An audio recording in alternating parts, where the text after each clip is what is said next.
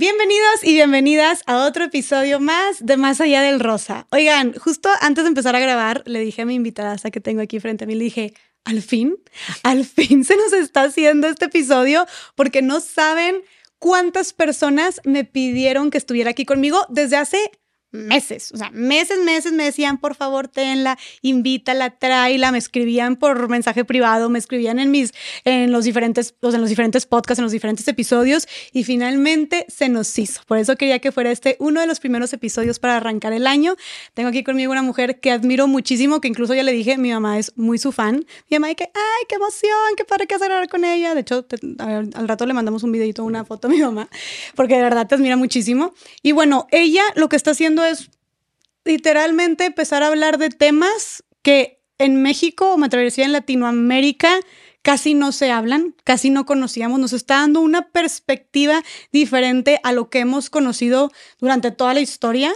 Eh, está abriendo mentes, está creando conciencia y está viniendo ahora sí que a sacudir toda la cultura.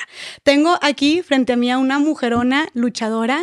Ella es conferencista, es tallerista, es nutrióloga antidietas, activista por la diversidad corporal, contra la gordafobia y contra la cultura de las dietas. Raquel Obatón, al fin, es un gusto que estés aquí. Fin. No, Jess, no, al contrario, el gusto es mío y al fin también lo digo yo. Yo te, el día que me buscaste te lo dije, soy súper fan de tu podcast, súper fan de tus, de tus contenidos y claro que por dentro yo decía, a ver si un día me invita. Ay, qué linda, claro, ¿no? Así es que, bueno, más que feliz y halagada porque de verdad eh, te lo dije, soy seguidora de tu trabajo, creo que estás haciendo un trabajo impresionante en... Eh, en, derribar muchos sistemas de opresión, en luchar por un feminismo eh, en distintas áreas y creo que, bueno, este tema era un tema que faltaba poner sobre la mesa. Sí en la agenda feminista, o que falta todavía en muchos espacios poner sobre la mesa en la, en la, agenda feminista, pero también en la agenda de temas de justicia social, sobre todo, ¿no? Claro, claro. Y, y, es un tema que,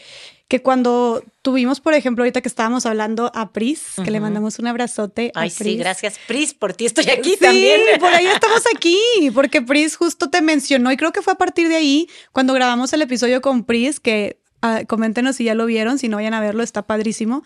Este, el año pasado, ella te mencionó y a partir de ahí yo empecé a seguir tu contenido y me pareció algo como sumamente espectacular y, disruptivo, ¿no? Como sumamente disruptivo. Platícanos un poquito de ti, eh, qué es lo que haces ahorita y cómo llegaste a hacer lo que estás haciendo ahora.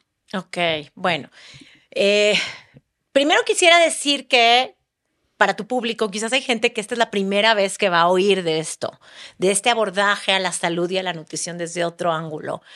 Y que de verdad invito a escuchar el podcast con mente abierta. Muchas de las cosas que vamos a decir aquí van a ser muy disruptivas, retan muchas de las creencias que tenemos alrededor de los cuerpos, de la salud, de la, de la alimentación. Entonces, de verdad, invito a abrir la mente a la deconstrucción.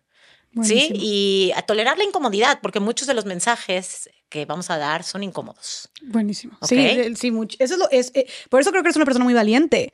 O sea, lo que estás haciendo todo el tiempo es, vas nadando contra corriente todo el tiempo, luchando contra el sistema y contra la cultura. Entonces, sí, pónganse cómodos, cómodas para estar incómodas. exacto, exacto. Ahora, ¿quién soy? Bueno, como bien lo dijiste, soy una nutrióloga que eh, eh, durante muchos años, 20 años, trabajó bajo un enfoque tradicional de la nutrición.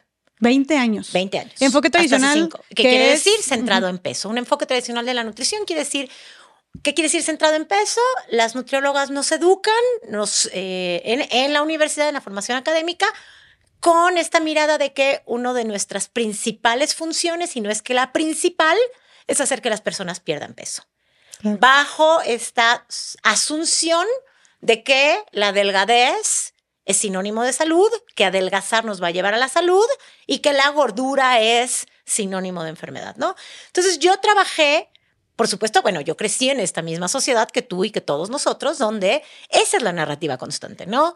Que para estar sano hay que estar delgado. Y bueno, me eduqué bajo ese enfoque, salí de la universidad, 20 años prescribí dietas para perder peso en mi consultorio, básicamente, obviamente llegaban algunos que otros casos distintos, pero la mayoría de la gente venía a perder peso y bueno, te voy a resumir esos 20 años en dos minutos. Poco a poco me empecé a dar cuenta con el tiempo, obviamente con mucho tiempo, que eh, pues prácticamente todos los pacientes que perdían peso, que venían a mi consultorio, tarde o temprano, los, aquellos que lograban perder peso, porque muchos de ellos no lograban perder peso desde el principio.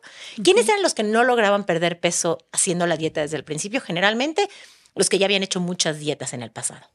Ok. Ok, que ya esta era su octava o cuarta dieta. O, o sea, ellos eran los que menos lograban. Esos normalmente ya empezaban a hacer, hacían la dieta y igual ya no bajaban. Y generalmente se iban y para mí, pues simplemente ni siquiera los tomaba en cuenta, ¿no? Como que decías, bueno, pues quién sabe por qué dejó de venir, pero, pero habían algunos que sí lograban perder peso.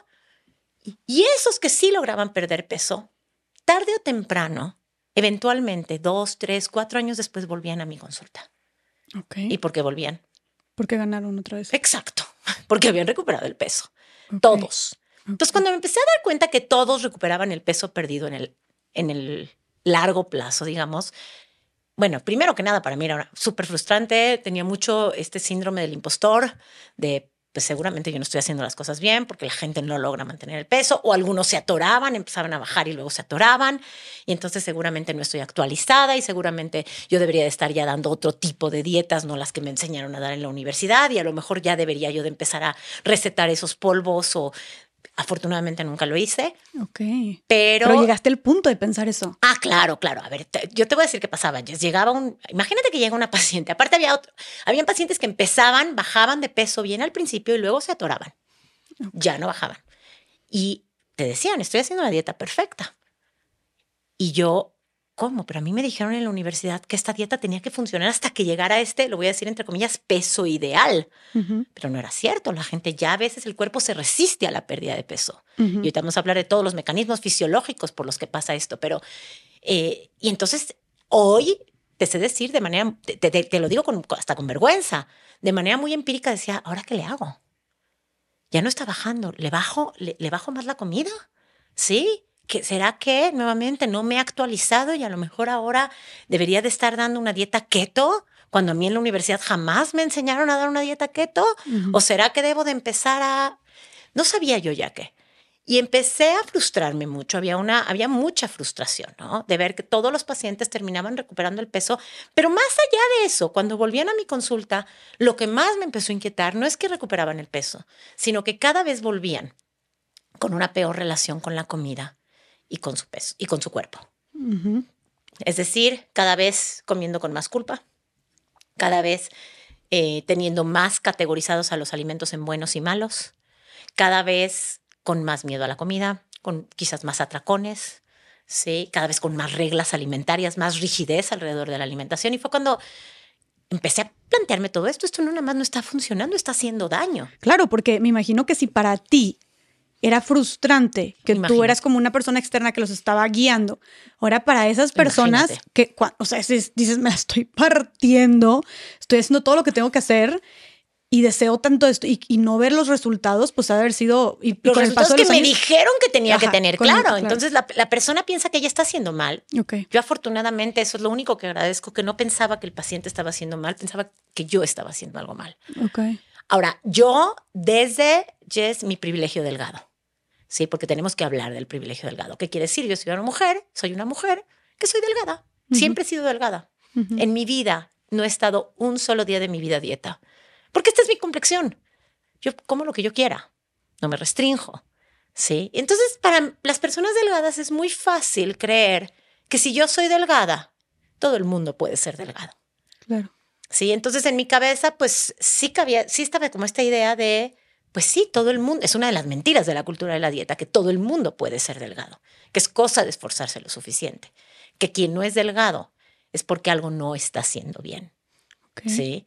Entonces, eh, bueno, cuando empecé a ver que todas estas personas recuperaban el peso, que volvían a mi consulta con una peor relación con su cuerpo, con la comida, fue entonces cuando eh, estuve a punto de cerrar el consultorio hace cinco años. Estuve, sí, ya estaba a punto. Ah, esto fue hace cinco años. Hace cinco años recién. Sí, sí, sí, sí, O sea, porque toda esta, toda esta historia que tú estás diciendo, dices que estuviste como nutrióloga tradicional. 20 años. 20 años, pero estas frustraciones que generaron en ti, esta falta de cambios, donde empezaste a tener como esta conciencia, fue hasta, o sea, no fue durante los 20 años. No, no, no, fue hasta el último, hace cinco años, digamos, que empecé a tener como estas estas mm. cuestiones, estos cuestionamientos fue de la mano de que me empecé también a, involucrar más en el feminismo también, o sea, fue simultáneo que tengo una de mis mejores amigas que es doctora en filosofía, especialista en temas de género, que me empezó a meter más en este mundo, me empecé a cuestionar, para ese entonces empecé a leer un poco más, leía Naomi Wolf, El mito de la belleza, empecé como a... Y entonces empecé a, eh, nuevamente, a, cuestionarme y a no saber cómo seguir orientando mi carrera. Estuve nuevamente a punto de cerrar el consultorio. Yo tenía otro, otro, digamos, tengo otro side business todavía. Entonces dije, bueno, pues me, me dedico al otro y se acabó la nutrición. Y fue cuando descubro en redes sociales y tristemente, siempre digo por qué tristemente, porque esto es algo que nos deberían de haber enseñado en la formación en nutrición o en los congresos o en los cursos de actualización que yo tomé, porque yo, era una nutrióloga que me actualizaba. Jamás nadie me habló de esto. Descubro en redes sociales, en cuentas en eh, inglés, porque no había nadie en español, o yo no conocía a nadie en español hablando de esto, encuentro que hay algo que se llama salud en todas las tallas. Health at every size, por sus siglas en inglés. Lo pueden googlear como HACE, es como son las siglas. ¿Y qué es salud en todas las tallas? Salud en todas las tallas es un enfoque a la salud eh, basado en evidencia científica. Esto es bien importante. Que surge desde los años 80 en Estados Unidos. O sea, no te estoy diciendo que esto es nuevo, ¿sí?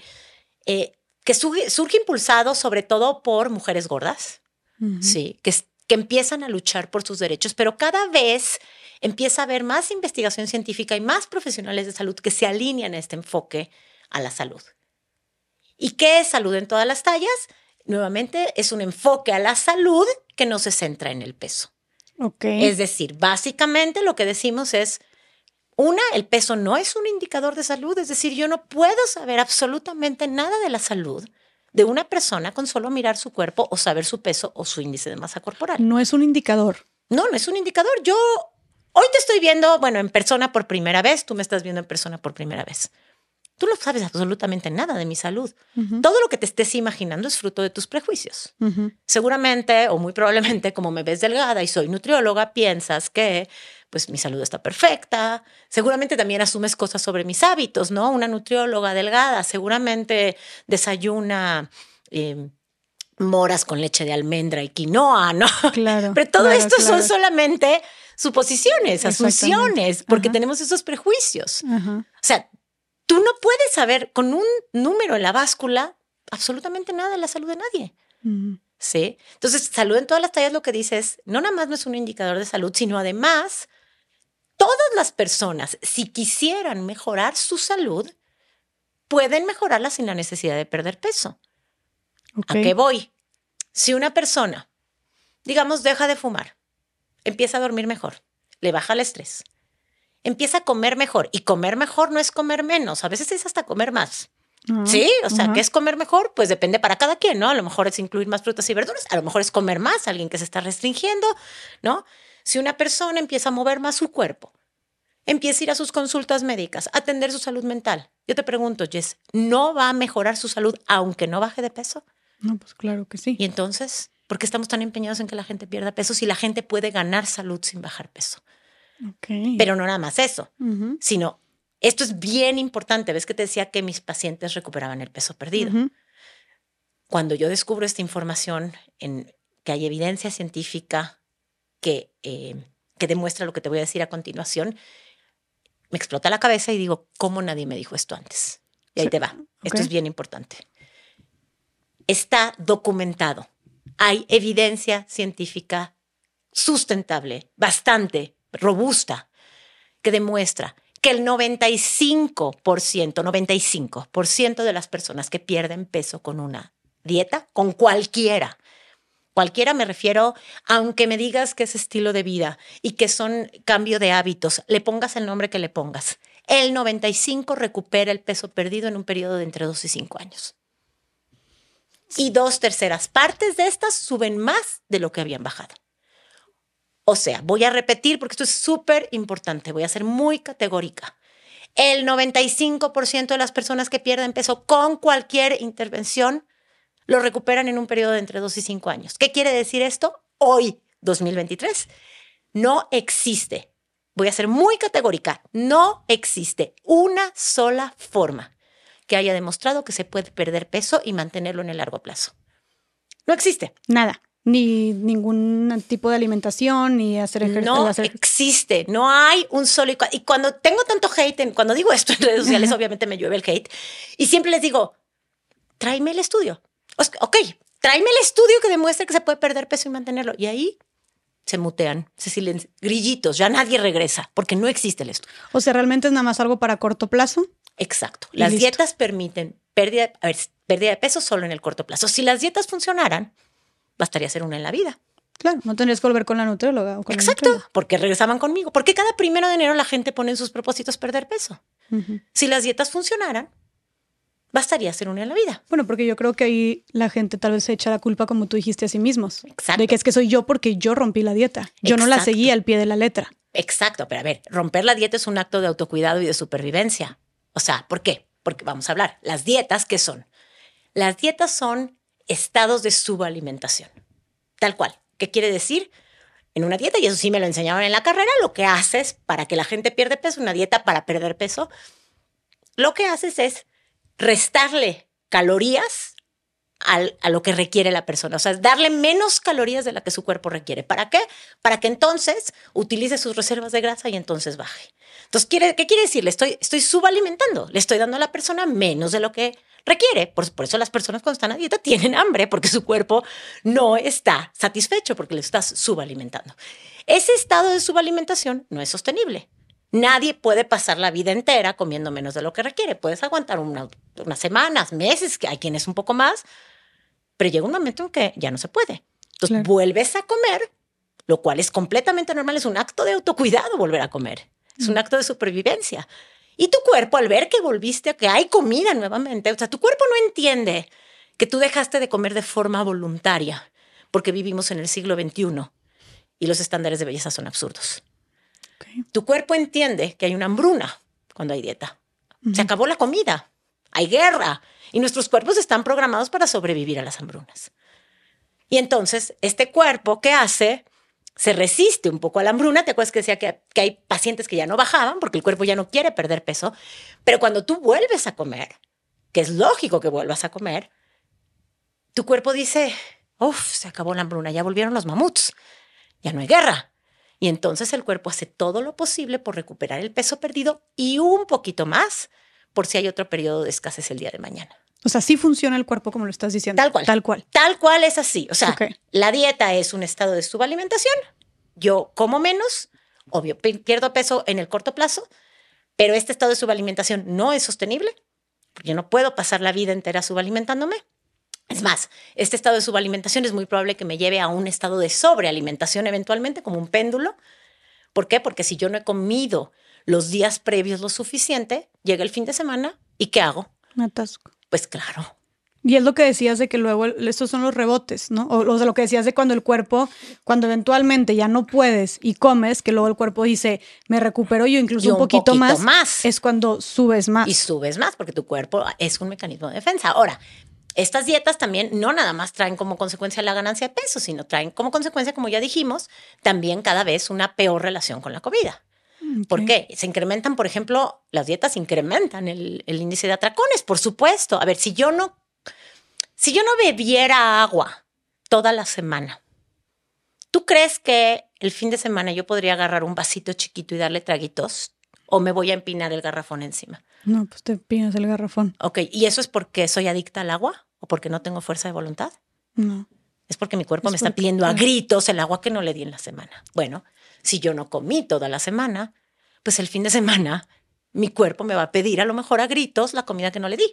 Pero no, no nada más es mi cuerpo, sino es mi mente que está pensando todo el tiempo, aprovecha y come todo lo que puedas, porque el lunes vuelves a empezar la dieta. Es lo que llamamos la mentalidad, el síndrome de la última cena. Ok, ¿cuál es el síndrome de la última cena? Lo de aprovechar ahorita que puedes. El dietante crónico, claro, es como tengo que comer hoy todo lo ya que comí algo, o sea, si ya rompí, lo digo entre comillas, la dieta, voy a aprovechar y comer todo lo que pueda porque mañana ya no me lo voy a permitir. porque estoy pensando que esta es la última oportunidad para comer este alimento. Ok, qué fuerte. Y ahora también algo que me deja pensando mucho es, tú dices que es un estado, las dietas son un estado de subalimentación. Y como dices tú, si la rompes, si, si, si, si, si, si, si rompes lo que debería de ser la dieta, es, por, es como un acto de autocuidado y de amor propio, ¿no? Eh, casi, casi que instintivo de que porque tu cuerpo está buscando sobrevivir. Pero, ¿qué tan inmersos estamos en esta cultura de la dieta? Que hasta ese acto que termina siendo, como tú dices, un acto de autocuidado o de amor propio, lo vemos como el equivalente a un no le estoy echando, echando tantas ganas. No tengo fuerza de voluntad. No tengo fuerza de voluntad. Me porté mal, de que la regué, ¿no? Y a ver, te lo estoy diciendo yo por lo que veo a, mi alrededor, porque igual, como dijimos, el privilegio de la, delgado, del delgado pues yo en mi vida tampoco me he puesto, al contrario, de hecho, pues, o sea, yo siempre he comido muy bien, siempre me he hecho todo lo chatarra y los, no pienso dos veces antes de comerme dos pedazos de pastel y lo que tú quieras, y mi metabolismo eh, actúa en que, de que pues no, bueno, no ganaba peso hasta hace unos dos años que pasé los 25, ya empecé a ver que mi cuerpo pues sí subía de peso. Nunca pasó así. Porque los cuerpos cambian, Jess. porque los, cuerpos, no son estáticos. Y te digo algo, me no creas. O sea, yo, yo, y yo siempre, porque mis amigas, ay, qué payasa. Y yo decía, yo seguía diciendo, no, yo sé que sigo estando delgada. Pero pues nunca me había pasado que, por ejemplo, no me cerrara el pantalón. Entonces yo tenía 27, o sea, tengo 27 y de repente no me quedan demasiados de mis pantalones y subí unas dos tallas y no creas, o sea, no te voy a echar mentiras. Claro que para mí sí fue que, ay, güey, de que. Bueno, porque vivimos en una cultura que nos ha hecho creer que cambiar de talla de pantalón, sobre todo las mujeres, es un fracaso. Y no es cierto. Nuestros cuerpos cambian. Si te, de pronto, te empezara a apretar un zapato, empezarías a pensarías en decir, estoy muy mal, debo de cortarme unos dedos porque no está, no es, no está bien que mi, que, o sea, que no me quede el zapato? O sea, ¿en, algún momento dirías eso? No, lo veo como algo absurdo lo que absurdo, me acabas de decir. Agar, dices, ya no me queda un zapato por alguna razón, ¿no? Pues voy y me compro un zapato que me quede, ¿no? Es absurdo. Nuestros cuerpos, es, que la cultura de las dietas está plagada de mentiras y de falsas asunciones. Y justo por ahí quería irme como empezando con eso de que, cuáles son estas falsas asunciones, mentiras y engaños que nos hemos creído, nos han hecho creer de la cultura de la dieta. Ok, son un montón, pero vamos a tratar de empezar por... La primera, esa es más una mentira o una falsa asunción a nivel social. Y tú de esto has hablado un montón en tu podcast. Esta mentira de que hay jerarquías corporales. Es decir, la mentira de que hay cuerpos que son mejores que otros. Cuerpos que merecen más oportunidades, más validación, más aprobación, más halagos. ¿Y cuáles son estos cuerpos? Los delgados. No, nada más. Tú lo has hablado mucho en este podcast. Los delgados blancos. Hegemónicos, eurocéntricos. Jóvenes. Jóvenes, heterosexuales. O sea, hay un montón de cisgénero, ¿no? Hay un montón de categorías. Que, atraviesan. Que son las que se sitúan en la cima de esta jerarquía social, ¿no? Y de ahí se van degradando y obviamente hay interseccionalidad, o sea, mientras más identidades de opresión tengas, pues más oprimida estás, mientras más identidades de privilegio, más arriba de la jerarquía social estás. Pero bueno, una de las, hablando de tamaños de cuerpo, eh, lo que se asume, la falsa asunción es que un cuerpo delgado es mejor que uno gordo. Lo delgado se asocia a lo bueno y lo gordo se asocia a lo malo. Eh, algo que no dije y que es importante aclarar, sobre todo para los escuchas que nunca han oído de esto, que vamos a usar la palabra gordo o gorda sin ningún tipo de connotación negativa ni estigma. En este movimiento, en este enfoque a la salud, no utilizamos las palabras sobrepeso, solo las utilizamos entre comillas, y obesidad. No. No se utilizan. ¿Por qué? Porque son palabras cargadas de estigma. Decir que una persona tiene sobrepeso ya está haciendo un juicio de valor. Estás diciendo que tiene más peso del que debería de tener. ¿Quién tiene la autoridad para decir cuánto debe pesar una persona? Decir que alguien tiene sobrepeso es igual de absurdo que decir que una persona alta tiene sobreestatura o que una persona de piel morena tiene sobrepigmentación. ¿Ok? Ok, esto está muy fuerte. Nunca, lo, lenguaje nunca lo había pensado. Importa. importa, Claro. claro. Y obesidad, ¿por qué Y no? obesidad es una palabra que etimológicamente primero es terrible, quiere decir aquel que comió hasta volverse gordo, que es- está haciendo prejuicios, porque tú lo acabas de decir hace rato, yo como de todo, yo como, probablemente tú y yo comemos mucho más que, que, muchas personas gordas, Ujú, pero simplemente nuestra genética es una genética delgada. ujú. O sea, el peso de una persona está determinada en un 70% por variables genéticas. Claro, y, y- y que seguramente, tal vez si pones a una persona gorda que tenga muchos mejores hábitos que yo, o sea, seguramente está mucho mejor, mucho más saludable de lo que yo estoy, aún siendo una persona delgada. Pues no estoy segura porque la salud tiene que ver con muchísimas más cosas que nada más lo que comemos. O sea, no podemos. Sí, no, pero tú que, o sea, más bien Pero- que tenga mucho mejores hábitos en todo lo demás, o sea, de manera integral, Eh, pero que esté, o sea, pero es que más gorda. probable que tenga un mejor, una mejor salud. al- Exacto, pero la salud está más en los hábitos que, por supuesto, que en el tamaño de cuerpo. Ok. ¿no? Ahora, la palabra obesidad también, ¿por qué no la usamos? Porque es una, opción- una palabra que está completamente patologizada. Se asume que una persona que cae en esta categoría automáticamente está enferma. Y eso es Mm. mentira. Ok, entonces no decimos obesidad. Y no decimos No es- sobrepeso, decimos gordo, gorda, gordura. Pero re- regresando al, al que utilizamos la palabra gordo gorda, eh, qué bueno que haces como esto hincapié, porque sí pienso que, que justo era lo que yo le, yo le preguntaba a Pris en su momento en el, en el podcast, en la grabación. Yo era de que te, está bien decir gordo, está bien referirse a una persona como gorda, gorda. Entonces, si está bien, Raquel, o sea, digo, obviamente siempre que no se utilice con una connotación negativa, ¿verdad? A ver, primero que nada, bueno, nosotros somos, eh, yo, yo, yo soy una mujer delgada, yo soy una aliada en esta lucha, yo no soy eh, parte del movimiento, eh, digamos, yo no soy de parte de la identidad oprimida, por supuesto, pero el movimiento de, los movimientos de liberación gorda están reclamando la palabra gorda, gordo, para quitarle el estigma. Entonces yo en medios, en redes, en, uso la palabra gordo, gorda, de acuerdo a lo que el movimiento de liberación gorda quiere. Que ellos decidieron. Que sí, pero en consulta yo le pregunto a la persona, cuando hablo de uno a uno, ¿cómo, cómo te refieres tú a tu cuerpo? ¿Cómo te gustaría? O sea, ¿cómo, cómo te gusta referirte a tu cuerpo? ¿Sí? Y cuando a la persona la palabra gorda o gordo eh, todavía le suena fuerte, podemos usar peso alto, talla grande, cuerpo grande. Ok. ¿Sí? También. Ok. Perfecto. Evitamos eufemismos, nunca usamos el llenita, curvy, este, porque esos son eufemismos. Es como, para no decir gorda, trato de decir gordita, como si eso, no, lo voy a minimizar. Sí, como que lo voy a, voy a Sí. suavizar el golpe, por así Sí, decirlo. sí, sí, sí. Gordo, gorda es un adjetivo calificativo más como alto, bajo, moreno, rubio, delgado. ¿Sí? Entonces, Perfecto. por eso voy, voy a utilizar la palabra. Hay gente que me costó trabajo, ¿eh? Te lo voy a decir. A mí me costó trabajo decir la palabra gordo, gorda sin ningún estigma. Yo lo la suelto súper natural, no tengo ningún problema. Pero nuevamente, no me refiero a mi cuerpo. Entonces, cuando hablo con alguien es como, ¿cómo te sientes cómoda, no? Perfecto. Ok. claro, ok. Pero bueno, estábamos, voy a volver a las asunciones o las mentiras. La primera es que hay jerarquías corporales y decir que un cuerpo delgado es mejor que uno gordo es igual de violento que, de que decir que la piel blanca es mejor que la negra. Ok. ¿Ok? Finalmente, la gordofobia es un sistema de opresión igual de violento que el racismo, que el sexismo, que la homofobia. Lo pondrías en ese nivel. Claro. O sea, es una discriminación por una, por una, por una característica física. ¿Y cuando, a qué te refieres con cuando decimos que un cuerpo es mejor? ¿Cómo, cómo, cómo que, es, cómo que es mejor? ¿O cómo se, cómo se traslada, se traduce más bien en el día a día esa, esa idea de que uno es mejor que otro? Ok, un cuerpo delgado tiene más oportunidades de conseguir ropa, más oportunidades laborales, más oportunidades sexoafectivas. A las personas flacas no nos cobran los seguros de médico más caros por ser, o sea, las personas gordas les cobran los seguros médicos más caros. Las personas gordas no caben cómodamente en cualquier espacio público. ¿Sí? O sea, hoy que estoy aquí, si hubiera venido una persona gorda a esta silla, no cabe.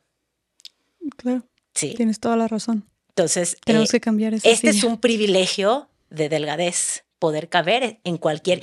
Y Claro. cuando, claro, y cuando eres delgada ni siquiera te das cuenta de esto. Claro, no. no. ¿Me entiendes? Nosotros estábamos estrenando estas sillas y no, nunca, cuando estaba eligiendo las sillas, nunca llegué a pensar que pudiera caber una Está persona tan gorda ahí. normalizada la gordofobia que no la vemos, que no nos damos cuenta. Pero asumimos que una persona es una mejor versión cuando adelgaza. Cuando no es cierto, una persona que adelgaza es la misma persona. Las felicitamos. Las felicitamos, porque claro, porque esta sociedad nos ha hecho creer que la delgadez es un valor o es una virtud. Claro. Claro, o, incluso si como hablas de las personas, oye, se ve mucho mejor o se está superando mucho por el simple hecho de que perdió peso. ¿Y, qué hizo para perder peso, Jess? Claro, pues nunca sabes lo que hizo para perder peso. Pero normalmente, ¿qué Dejar de comer. Se subalimento. Claro. Subalimentarnos. O sea, estamos felicitando a alguien por darle a su cuerpo menos comida de la que requiere. Y eventualmente esa persona a la que le estás alabando la delgadez, es, muy delicado alabar la delgadez porque hay un montón de hay un montón de listas aquí. Cuando tú halagas la delgadez en alguien y felicitas a alguien porque se ve más delgada, una, podrías estar alabando un cáncer, una depresión o un trastorno de la conducta alimentaria. No sabes. Exactamente. Dos, le estás diciendo a esa persona que bien te ves, o sea, antes no te veías bien. O sea, el día de mañana que regreses a ese peso, que ya vimos que el 95% de las veces va a pasar, te va a dar vergüenza salir de tu casa y encontrarme porque vas a sentir que me fallaste, porque recuperaste el peso. Claro, claro. Una, una, una conocida mía cuenta, de hecho, de que justo ella como empezó con sus trastornos de alimentación fue que una vez se enfermó demasiado, estuvo vomitando como por una semana seguida y que no pudo comer nada. Y cuando regresa a clases, la gente le empieza a decir, como, qué bien te ves, ¿qué te hiciste? Cambiaste un chorro. Y pues lo que había sucedido era que ella pues había dejado de comer y había vomitado todo y su, o sea, había bajado de peso. Entonces a la gente, cuando, cuando sus amigos y amigas le reconocían esto, ella fue como, e, ella ligó instantáneamente la, los cumplidos hacia su persona con el bajar de peso. Entonces, ¿qué fue lo que empezó a hacer? Pues empezó también a vomitar. Entonces, creo que aquí pone muy, muy, muy claro lo que estás diciendo, que cuando tú, porque a veces podemos pensar, siempre decimos como no critiques el cuerpo de los demás o no hagas comentarios, no, no hagas comentarios negativos sobre el cuerpo de las demás personas, pero que, hay de los positivos sobre el cuerpo. Es o que sea, también puede felicidades porque estás más delgada no es un comentario positivo, porque estás reforzando la absurda idea de que la delgadez es un valor o es mejor. Claro, o sea, la, la, la invitación es no opinar en general sobre los cuerpos, o sea, aunque, ni, ni aunque creas que le vas a hacer, entre comillas, un cumplido, porque como tú dijiste, no sabes lo que detrás. A esta chava llegaron a hacerle cumplidos y lo que hicieron, lo que logró en ella fue, este, como se dice, eh, fomentar, incentivar el trastorno. de alimentación y que de ahí empezó a vomitar. Entonces, aunque sea con las mejor, la mejor de las intenciones, no se halaga la delgadez. Totalmente. Y, y, te digo, esta parte de... Eh, de que no sabes qué hay detrás de esta historia, ¿no? O sea, no sabes. Y aparte, generalmente las, el reforzar, la o sea, el, el, deseo de adelgazar es un deseo por ganar privilegios. Ok. Punto. ¿A qué voy? Claro, las personas delgadas tenemos privilegios, ya lo vimos hace ratito, ¿no? Tengo el privilegio de caber en cualquier espacio público, de encontrar ropa en cualquier lugar, de que, sobre todo, esto es bien importante, los médicos atiendan mis padecimientos y no me digan que todo es culpa mía por mi peso. Oye, de pasar al antro. De pasar al antro. Tengo eh, un montón de privilegios. de que me reconozcan más el de sexo De que me feliciten, claro, de tener más oportunidades sexoafectivas. Claro. Entonces, el deseo de adelgazar es un deseo por acceder a esos privilegios. O sea, no es que anhelamos el cuerpo delgado per se, anhelamos los privilegios que trae este cuerpo delgado. De tal forma que engordar es un miedo a perder privilegios. Mm. Yo no quiero engordar porque si engordo, claro que tengo, tengo el juicio externo. Si engordo, claro, mi ropa, eh, quizás no voy a encontrar ropa de mi tamaño. Si engordo, pues el médico me va a empezar a, quizás regañar y me va a decir que es mi culpa, ¿sí? Me van a, e, incluso a las personas gordas, ve qué fuerte esto pasó hoy, esto me pasó hoy con una paciente, una paciente que tiene apnea del sueño, ¿sí? ¿Qué es apnea del sueño? La apnea del sueño es una condición donde en la noche algunas personas tienen dificultad, o sea, tienen como em, interrupciones en la respiración. Son personas que normalmente roncan y entonces eso hace que no duerman bien, que no oxigenen bien y trae un montón de posibles consecuencias a la salud. Ok. Esta, esta enfermedad, por ejemplo, esta condición, se, se, trabaja, se maneja con un aparato que se pone para dormir, una máscara que se llama el CPAP. Ok. Ok. Mi marido, por ejemplo, es flaco, hoy lo dije en mis historias, y él tiene apnea del sueño, Y pues cuando salió con, diagnosticado con apnea del sueño y también tiene hipertensión, pues le dieron su CPAP y, se acabó, ¿no? Y, santo remedio, incluso con el CPAP le bajó un poco la presión. Nadie le echó la culpa de tener hipertensión y de tener apnea del sueño porque es delgado. Hoy vi una paciente que tiene un cuerpo grande y ella la diagnosticaron con apnea del sueño y fue al seguro y le dijeron, sí, te vamos a dar el CPAP, pero si no adelgazas, te lo quitamos. Imagínate, están condicionándole un aparato que le puede salvar la vida o garantizar la salud, ¿sí? Si ella no eh, tiene un cuerpo delgado. Y aparte, ¿qué crees que esta mujer que vive en un cuerpo grande no ha pasado su vida tratando de bajar de peso? O sea, yo no conozco una sola persona gorda que no haya pasado la vida tratando de perder peso. Qué fuerte. Entonces, no, volvemos a lo mismo. No hay una sola forma que haya demostrado que se puede perder peso y mantenerlo. ¿Y eso es legal? O sea, los seguros pueden decirte eso, así como esto si fue en el seguro social. O sea, vamos, no, no, no, no sé de leyes, pero es terrible. Hay muchos médicos que, por ejemplo, condicionan operaciones. No te opero si no bajas de peso. Lo cual es absurdo. O sea, le estás negando una intervención que podría salvarle la vida o mejorarle la calidad de vida porque no tiene ese cuerpo que tú crees que debe tener. Y te dicen que es porque aumentan los riesgos, pero ¿qué tal para las cirugías bariátricas? Ahí sí no importa, ¿verdad? Mm. Ahí sí, o sea, es cuando, sí, es que no, es que aumenta el riesgo por la anestesia. ¿Y en las bariátricas no los anestesian o qué? Yo no entiendo. Oye, eh, me, interesa muchísimo eh, profundizar porque se me hace terrible y súper peligroso y grave todo este tema de, de, la gordofobia en el área de salud. ¿De qué otras maneras se, se, se ven discriminadas las personas gordas cuando van al médico? Las personas gordas, bueno, la gordofobia médica es tremenda porque los médicos, igual que los nutriólogos, fueron educados en un enfoque centrado en peso, donde los médicos creen, creen, siguen creyendo que perder peso es cuestión de voluntad, que quien no pierde peso es porque no se esfuerza lo suficiente o no hace las cosas bien, y creen que todos los malestares se van a bajar, no digo que todos los médicos, ¿eh? pero muchos médicos se van, creen que todos los malestares se van a quitar si la persona pierde peso. Entonces, esto lo que hace es justamente alejar a las personas de los servicios de salud. Muchos de mis pacientes lo que me dicen es, ¿para qué voy al doctor? Si ya sé que todo lo que me van a decir es que pierda peso.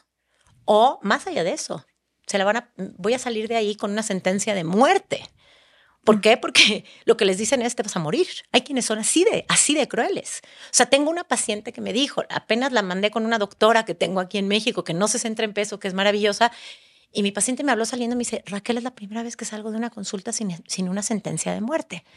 Llevo toda la vida, cada que voy, me dicen, te vas a morir. Sí. Entonces, eh, la gordofobia médica va desde, hay estudios, por ejemplo, Jess, que demuestran que los médicos destinan menos tiempo a los pacientes gordos, los creen incompetentes, ni siquiera los miran a los ojos, muchos de ellos. No es cierto. Hay un maltrato, hay una violencia. Yo tengo en mi Instagram, en historias destacadas, pueden ir a verlas, violencia médica. Una cantidad de testimonios de violencia médica por gordofobia. Oye, pues simplemente Pris también, también llegó a decir que ella o sea, que si va y tenía un, algo en la garganta y que lo que le recetaron fue bajar de peso. Y era de que, espérame, güey, tengo una infección en la garganta. Y me dijo, si tú vas y dices que tienes algo en la garganta, pues seguramente te van a recetar unas medicinas, no te van a decir baja de peso y ya. Entonces, también eso de qué peligroso de que pueden ser, pueden ser otros diagnósticos, puede ser algo que realmente esté peligrando tu salud y que lo desestimen por el hecho de que son personas gordas. Totalmente. mi socia, y, Lana, bueno, yo tengo dos socias que tenemos un colectivo que se llama Nutriológicas, que tenemos una certificación eh, para profesionales de salud en este enfoque, que se llama en alimentación eh, respetuosa y liberación corporal. Pero bueno, eh, Ilana Boroboy, que es mi socia, cuenta esto siempre de su papá. Su papá médico, ¿eh? y un médico renombrado aquí en Ciudad de México. Y él tenía dolores en las piernas y en los brazos y le decían todo el tiempo que era por su peso, que era por su panza, que él tenía que bajar de peso. Los mejores médicos de México. Sí. Y el señor tenía un cáncer de colon, que descubrieron hasta creo que seis años después, porque todo lo que le decían es que tenía que bajar de peso. Y cuando lo descubrieron ya estaba avanzado. pues. O sea, la gordofobia médica mata, literalmente. Literalmente. Y con el tema de los seguros, Raquel, tengo entendido que incluso si no si, si, si, tienes mm, voy a corregir mis palabras porque ya dijiste que no se dice así, si eres una persona gorda. O si caes en la categoría sobrepeso u obesidad, ¿no? Ajá, o sea, ajá, ajá. exacto. No te dan el seguro médico, insisto. in- Exacto. Incluso, ¿no? O es más caro incluso, ¿no? O es más caro o ni siquiera te aseguran. Eso es y eso, discriminación. por, o sea, ¿por qué? ¿Por qué hacen eso? ¿Por qué? Porque hay esta creencia de que la persona gorda se va a enfermar más y si se va a enfermar más me va a costar más y es por su culpa, porque ella no hace las cosas bien y no adelgaza Pero qué injusto. completamente. Qué injusto que una persona. Es un por eso te digo, es un sistema de discriminación. Cuando me decías eh, lo equiparas al racismo, lo- no, yo creo que esto está más normalizado ya que el racismo. O sea, hoy ya quizás, no digo que no existe el racismo, por supuesto que existe, pero ya no es políticamente correcto salir a las redes a decir soy racista, pero sí es políticamente correcto salir a decir soy gordofóbico. No, no, no, claro. Esta semana, yo no sé si tú estuviste viendo, pero no sé si viste que Michelle eh, Rodríguez Claro. salió en la portada de Marie Claire.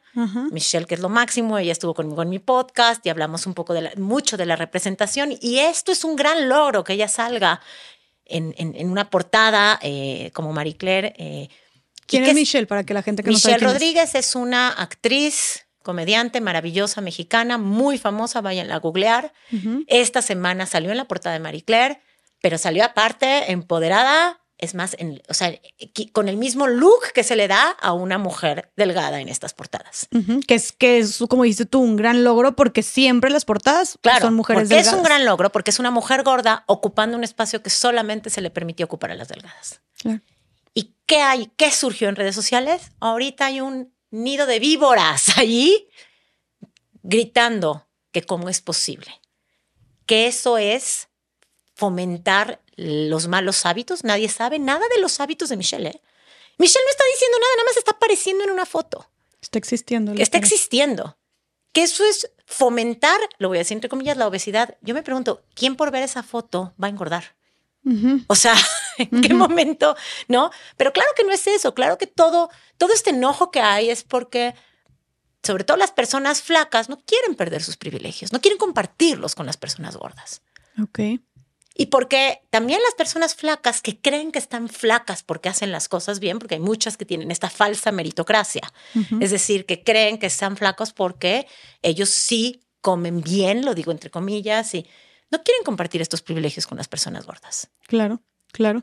También algo que me, me resuena muchísimo de, de esto que dices, que yo me quedé impresionada. Dije yo, como, es justo lo que decías, de que tal vez con el clasismo pues ya no puedes salir y decir, oye, a ver, tú dices una palabra que se pueda notar, o sea, con un- una notación clasista o racista y ya te funan en Te redes. cancelan. Ujú. Pero vi, y creo que fue a partir de esta noticia que estás diciendo, vi que una persona tuiteó, literalmente así lo puso. Decía, sí, me molestan las personas gordas. ¿Y qué? Sí, Me sí. molesta la existencia de personas gordas. ¿Y qué? Y yo, wow, como los pantalones, la audacia, como para atreverte a poner eso. O sea, y, y, y yo, entonces, quiero preguntar, Raquel, como, ¿de dónde crees que venga como todo este rechazo hacia las personas gordas? ¿De dónde nace? Bueno, es complejo. Hay un libro muy bueno que se llama eh, Fearing the Black Body eh, de Sabrina Strings, que es una socióloga, eh, que ella justo encuentra toda, eh, hace toda esta investigación y encuentra que la gordofobia tiene connotaciones racistas.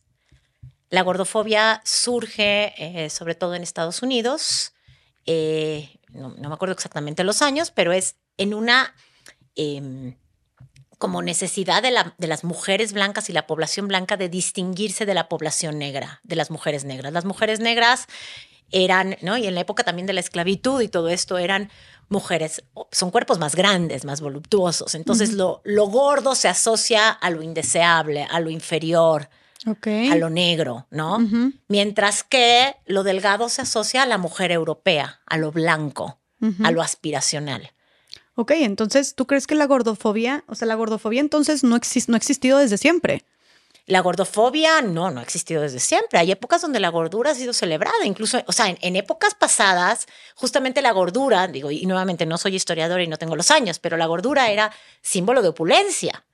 Las personas gordas en, una en épocas de la historia eran justamente vistas como lo aspiracional, las personas que tenían dinero, digamos, ¿no? Ok. Las clases bajas eran las clases quizás subalimentadas y por lo tanto quizás más flacas, ¿no? Ok. Sí. Sí, sí, sí. Este, pero sí, la gordofobia, nuevamente, el, eh, Sabrina Strings te digo, hace este análisis y tiene mucho que ver con este racismo y esta necesidad de la población blanca de diferenciarse. Ahora vamos a trasladarlo a México hoy en día. Es que también tiene una cuestión clasista. ¿Quiénes son las personas en nuestro país que pueden comprar smoothies, ir al gimnasio tres horas al día, sí, Comprar salmón. comprar salmón, comprar espárragos y aceitunas? Este, ¿Quiénes son estas personas? pues las personas que económicamente tienen la posibilidad. Claro, entonces la gordofobia también es clasista. Sí, Ok. porque claro, normalmente la delgadez ahora es mucho más asequible, asequible para las personas de clase alta. Entonces, también la delgadez me da estatus. Sí, pues es también lo que decía esta Pris, que decía, pues sí, güey, pero si soy una persona que le está chambeando todo el día, que estoy de sol a sol trabajando 12 horas para llevarle de comer a mi familia, pues obviamente me sale también mucho más barato y rápido la, la caja del pollito Kentucky, del combo Totalmente. familiar, que preparar salmón con espárragos y ensalada para la familia, ¿verdad? Totalmente. Y la cultura de las dietas entonces también es clasista, pero también, Jess, esto es bien importante, es colonialista. ¿Por qué? Porque ¿cuáles son los alimentos que son eh, alabados o endiosados? Son los alimentos europeos, blancos, el salmón, las espa- ¿me entiendes? ¿Y cuáles son los alimentos satanizados? Aquí en nuestro país, la cultura de dietas que sataniza. Las gorditas, las harinas. los tacos, o sea, la comida tradicional mexicana, el mole, el tamal, Claro. ¿Sí? Claro, Y que, sí. entonces, sí, sí, la cultura de dietas está teñida de este clasismo, de esta, o sea, lo que se aspira es esa dieta mediterránea, europea, ¿no? O sea, cuando, y se desprecia la comida nativa, la, la comida tradicional, la comida, sí me explico, y todo bajo la misma gordofobia, porque se asume que si tú comes tamales vas a estar gordo y si comes salmón vas a estar flaco. Claro. ¿Y por qué mencionas que, o sea, ahorita que hablabas de los privil- de que realmente la gente lo que le molesta no es que seas, o sea, que las personas a las personas delgadas lo que le molesta es perder estos privilegios? O sea, ¿tú realmente crees que cuando se trata de personas delgadas diciendo todas estas quejas de que "Ay, están promoviendo la, la- la gordura, etcétera? ¿Tú, o sea, realmente crees que sea por un tema de perder privilegios? Es que no, no, no de porque ni siquiera consciente. ajá es que ni siquiera es consciente y creo que todo lo que estás diciendo también de lo del colonialismo y así obviamente no es algo consciente No es consciente, no, no, no, no. Todo esto son cosas, o sea, nuevamente, esto no es contra el individuo, esto es contra el sistema. ajá. Esto es como bien importante. Es un sistema que nos llevó a creer que la delgadez era una virtud, que la delgadez era salud, solamente salud, o sea, que nada más la, salud podía existir en la delgadez, que la delgadez se relacionaba con disciplina, con, o sea, se asume que las personas delgadas son responsables, disciplinadas, y que las personas gordas son todo lo contrario, ¿no? Y eso lo vemos incluso en películas, en cuando, quiénes son las personas exitosas que tienen vidas eh, paradisiacas y viven felices para siempre, claro ¿no? sí, y cómo son representadas las personas gordas en las películas y en las series. no claro me, me, me, me recuerda ahorita una que vi antier que fue del 2015 que Ujú. no sé ya me dirás tú que estás más adentrada en el tema si yo dije ahorita 2023 harían una película con esa escena no lo sé pero era 2015 donde creo que todavía estos temas pues casi que ni existían pero era de una, una película donde justo se me hizo como súper violento, pero dije, wow, lo normalizado porque quién sabe cuántas escenas hay así, de que un señor, o sea, estaban un- unos chavos así como solteros en un bar y en eso se acerca como una chava gorda y empieza como a coquetear con uno. Y el otro le sigue la, le sigue la corriente y el otro amigo se acerca y le dice, güey, ¿qué estás haciendo? O sea, ¿por qué? ¿Por qué le estás hablando? Y, y él le contesta, porque todas las, todas las mujeres gordas tienen a una amiga, tienen a una amiga guapa o vienen Ve con una amiga guapa. ve qué violencia. Así, yo, yo dije, me, o sea, se me hizo, se me hizo terrible, o sea, se me hizo grave, ya que tengo esta perspectiva de que que empiezas estamos- a verlo, empiezas claro, a verlo. claro. Y, y en eso, y el otro, ah, tienes razón. Y ya, entonces le empiezan a, a pichar como este, bebidas a la chava, y en eso llega la otra amiga, súper delgada, alta, güera, con un vestido despampanante de lentejuelas y Pero ya caminando súper sexy. Voy Sí. a utilizar a la mujer gorda para poder ligar a la mejor a la mujer flaca. O sea, ve cómo está normalizado. Cambia la identidad. O sea, imagínate que fuera, me voy a. Imagínate que fuera negro y blanco. ¿Cómo sería, cómo se vería esto? Una mujer negra y una mujer blanca y que dijeran, toda mujer negra tiene una blanca, una amiga blanca. No, o sea, no. No, no hubiera salido esa película así. Ok, entonces es como, es un sistema de discriminación normalizado. Pero qué tan, o sea, Raquel, de verdad, qué impresionante. Yo dije, ¿qué onda que esto salió? Digo, 2015, pero dije, esto está súper violento, o sea, se me hace un escupitajo para todas las personas gordas que estés y, y, todas las mujeres, aparte, porque literal lo hicieron tan general de que, porque estás ligando con una mujer gorda? Y pues porque todas las gordas tienen una, una, una amiga delgada. Dije, está terrible, ¿no? Y qué onda que eso salió en todo, y aparte, el mensaje aparte es misógino, sí, sexista. Asqueroso, asqueroso, sí, asqueroso. Sí, sí, entonces. Pero bueno, te da una idea de lo normalizado. Entonces, por que eso está. te digo que esto, cuando me preguntas si la gente lo hace por eso, no, claro que la gente no se da cuenta, uh -huh. es algo que tenemos interiorizado. Uh -huh. Pero. Pero por supuesto que sí, nuestro miedo a engordar es un miedo a perder privilegios y nuestra, nuestro deseo por adelgazar es un deseo de manera muy inconsciente. O sea, yo quiero, cuando quiero adelgazar, pues yo les pregunto a mis pacientes, ¿por qué quieres adelgazar? Sí, o sea, ¿qué, qué es, lo que, qué es lo que esperas? cuando qué, qué, piensas que va a pasar? No, bueno, pues porque, porque quiero que me quede la ropa, porque quiero ligar más, porque, es porque quiero acceder a los privilegios. Ok, y ahora... Porque, ajá, ajá, perdón. No, no, no, no, no, eh, porque quiero ser tratada por, con respeto por la gente, porque quiero que me acepten, porque quiero que me aprueben. Y estas son cosas a las que deberían de tener acceso todas las personas del mundo. Claro. Y ahorita que mencionaste el tema de, de ligar, eh, justo como que creo que ahí hay una, eh, como, como está concebido ahorita el mundo, la sociedad, como que se liga automáticamente el ser delgada con ser guapa, uh -huh. ¿no? Como un tema estético. ¿Por, ¿Por qué crees que se considere, estoy hablando, o sea, entre comillas, que se considere que es más guapa una persona eh, delgada que una persona gorda. O sea, ¿por qué está ligado a la estética? Cuando vemos en la historia las personas gordas siempre han existido, ha habido diosas gordas. Vemos que antes, en, a principios de los años 90, habían mujeres gordas siendo retratadas, ¿no? O las mujeres con demasiadas curvas en un momento también fueron como este símbolo de, la, de belleza. Entonces, ¿por qué ahorita estaremos ligando la delgadez a lo estético? Porque los estándares de belleza son constructos sociales que van cambiando, ¿sí? Dependiendo de la época que te toca vivir, tu ojo se acostumbra a ver bello lo que te muestran como bello. Uh -huh. Nuevamente es lo que decimos, la falta de representación, como, como en las revistas, no veíamos mujeres como Michelle Rodríguez. Sí, entonces, claro, asumimos que esas mujeres no son bellas, ¿no? Y que las bellas son solo las que me muestran como bello. O sea, tú googlea mujer bella en, en un buscador. Te van a aparecer solamente mujeres blancas, delgadas y jóvenes. O sea, Hazlo, haz, hagan el ejercicio, ¿sí? Okay. Entonces, por supuesto, la belleza son, son constructos sociales subjetivos, o sea, no, lo que nosotros consideramos bello es porque nos enseñaron que era bello. Sí. Si tú y yo hubiéramos crecido en un mundo, en una sociedad donde la gordura fuera vista como lo bello, como lo aspiracional, donde las revistas estuvieran solamente mujeres gordas, donde en las películas las exitosas, las que ligan, las eh, populares son las gordas, veríamos a la gordura como la belleza. Claro. Entonces, por eso hablamos de la importancia de la representación. O sea, tú sí consideras que el tema estético, la, la idea de lo que es una mujer guapa, un estético, es algo meramente un constructo es social. un constructo social, claro, claro, porque en otras, a ver, no nada más en otras, en otras épocas, en hoy en día en otras culturas, por ejemplo, Mauritania es una, es en Mauritania, en esa sociedad, la, la, mujer gorda es considerada como la mujer bella. ¿Qué es Mauritania? ¿O dónde Mauritania es un país. Ah, es un país. Sí. Mm, uh -huh. okay. Y ahí la mujer es sí. considerada, la mujer gorda es considerada como una mujer bella. Entonces, justamente, y es igual de violento, ¿eh? -huh. Se sobrealimenta a las mujeres. Se les empuja a sobrealimentarse para ser gordas y entonces ser consideradas bellas y atraer a la mirada masculina. Que eso y también... nos parece violento. ¿Cómo las hacen, cómo las hacen sobrealimentarse? ¿Y por qué no se nos hace violento aquí? Claro. Uh -huh. Uh -huh. Y creo que ahí también entra un, un tema bien interesante porque, eh, o sea, ahí entra un tema bien interesante que es el, como dijiste tú, a final de cuentas, la aprobación de la mirada masculina, uh -huh. ¿no? Que también podemos, agregar, podemos eh, eh, abarcar el tema de la gordofobia con un enfoque de género. Totalmente, Raquel? totalmente, porque bueno, no quiero decir que la gordofobia sea exclusiva de las mujeres, por supuesto que no. Los hombres también la padecen, también la sufren. La cultura de dietas también impacta a los hombres, pero no, de, no en la misma medida que las mujeres. ¿Por qué?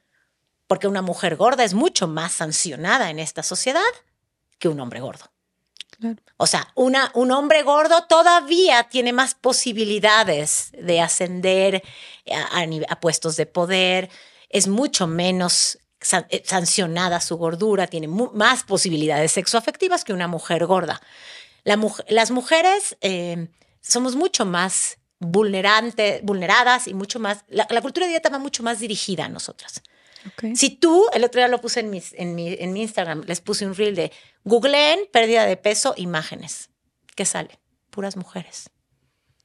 Tú ve todos los promocionales de pérdida de peso, generalmente son mujeres.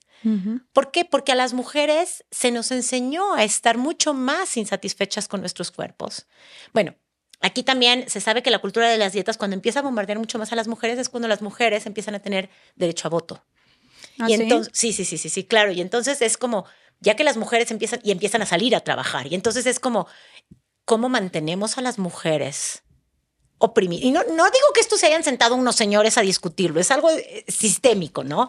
Pero una de las maneras de mantenernos a las mujeres ocupadas en cosas triviales. Es la cultura de dietas. Porque una mujer que está pensando en qué va a comer, cuánto va a comer, a qué horas va a comer, en su cuerpo, difícilmente tiene energía para las cosas que realmente valen la pena. Claro, energía y mente. Y mente. ¿Qué mujer podría llegar a ser presidente de un país contando las almendras que come, pesando su pechuga de pollo?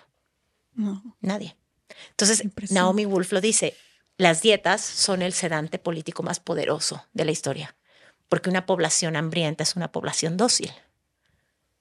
Y también dijo una frase que me encanta de una sociedad obsesionada con, con la, delgadez femenina no está obsesionada con la delgadez, está obsesionada con la obediencia de las mujeres. Exactamente. Entonces, la cultura de las dietas va más dirigida a nosotras, no digo que exclusivamente, pero mucho más. A ver, y también, no solamente que va dirigida, y aquí tú dices que fue primero el, el huevo, la gallina, pero pues también no sé, tú me dirás, tú tienes pacientes, tú eres la que ves pacientes todo el tiempo.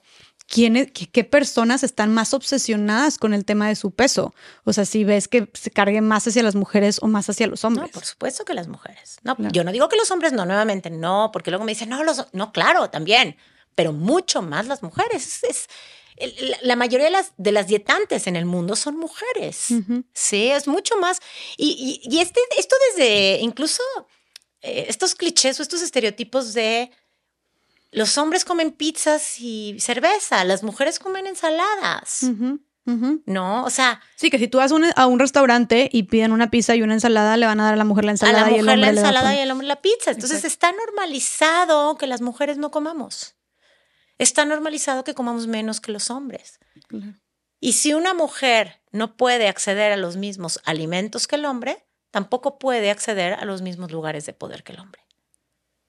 Wow, ok.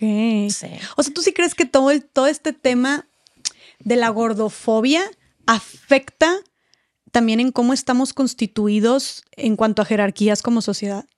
Sí, por supuesto, porque como te digo, en la cima de la jerarquía están las personas delgadas. Claro, claro. Y son una, son, las personas delgadas hoy somos una minoría, ¿eh? Sí. O sea, en México, por ejemplo, el 70% de las personas caen, lo voy a decir entre comillas, en las categorías sobrepeso y obesidad. Pero en la jerarquía social están arriba los delgados. Las personas delgadas, claro, ¿quiénes son las que tienen, volvemos a lo mismo, más oportunidades laborales? ¿A quién le van a dar antes un trabajo? ¿A una mujer gorda o una delgada? Sí. ¿A quién le van a A ver, el simple hecho, perdóname que te interrumpa, eh, que te pidan una foto en tu cuando entregas, cuando pides una, cuando estás buscando trabajo y que te pidan una foto, también eso se me hace como Claro, y habla de este sesgo. Claro, de que, a ver, porque tienes que ver una foto. O sea, tienes que ver. mis habilidades, mis capacidades, mis estudios. Que tiene que ver cómo me veo. O sea, entonces, ¿quieres ver realmente lo, lo, preparada que estoy? ¿O quieres ver eh, si se te hago atractiva o no, o si estoy gorda o no, o de qué color es mi piel, etcétera, etcétera, ¿no? O sea, está bien, está bien fuerte también eso. Sí, sí, sí, sí, totalmente. Entonces, eh, todo esto se mezcla, evidentemente, la gordofobia, la cultura de dietas, también con la violencia estética. Ok. Ok, las mujeres somos víctimas de violencia estética en muchas áreas. O sea, la violencia estética es todas estas exigencias de apariencia que se nos exigen a nosotras y a los hombres no que tienen que ver, obviamente, con un montón más de cosas, ¿no? Con depilarnos, con maquillarnos, con que no se nos vean las canas, que no se nos vean las arrugas. O sea, es ocultar nuestro cuerpo siempre y nunca los, los estándares de belleza para las mujeres nunca son alcanzables. Claro. Nunca llegas. Claro, claro. Es un, es un, es una carrera de ratas y es, es como dijiste tú, ocultarlo y modificarlo todo el tiempo. Pero está bien cañón, Raquel, porque de verdad te pones a pensar y ya hablando, o sea, la gordofobia es parte de la violencia estética, ¿verdad? Eh, sí, o sea, la violencia estética tiene características. De ella, la, que más habla de, violencia estética es Esther Pineda, tiene un libro que se llama Bellas para Morir, y ella habla, la violencia estética tiene características gordofóbicas, gerontofóbicas, racistas y capacitistas. Ok. O sea, ¿qué quiere decir gerontofóbicas? Es, tenemos que ser jóvenes.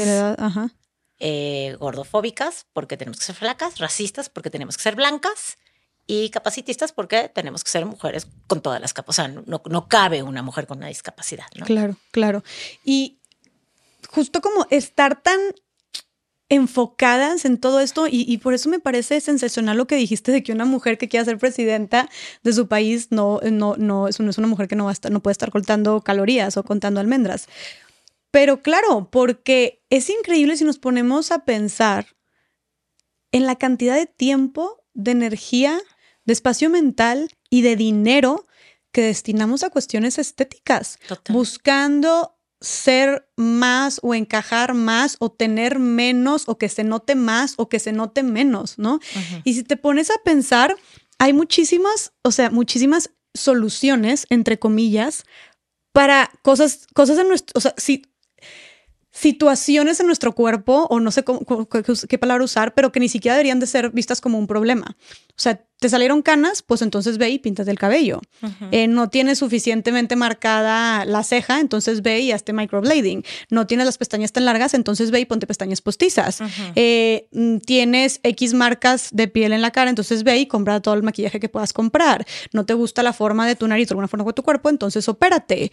Eh, ponte implantes. Este, no te gusta. Y ahí sí a nadie le importa la salud, ¿verdad? Porque sabemos que los implantes traen el riesgo de esta enfermedad por los implantes mamarios, pero ahí nadie habla de la salud o en los riesgos de acabar, eh, digamos, hay gente que muere en las cirugías cosméticas, pero ahí no importa, ¿verdad? Claro, ajá. Eh, no sé, estás, estás una, eres una persona de baja estatura, entonces ve y cómprate unos taconzotes. Eh, tienes vello corporal, entonces ve y depílate. Y a final de cuentas, todo esto, ¿cómo se logra? A través de una transacción, ¿no? A través de, de un intercambio económico. Entonces, creo, no sé también qué opinas tú, pero creo que por eso, por eso los estereotipos de belleza son tan inalcanzables y tan irreales, porque a la, medida en, que son inalcanzables, nos van a querer a nosotras siempre seguir. Eres consumidora perpetua. Exactamente. O sea, siempre vamos a estar desembolsando una cantidad para poder llegar a algo que nunca, eh, eh, eventualmente de nunca de dinero, pero de tiempo, pero de energía, pero de esfuerzo. Y estas normalmente estas compañías eh, que promueven todo esto, generalmente aparte, son propiedad de hombres.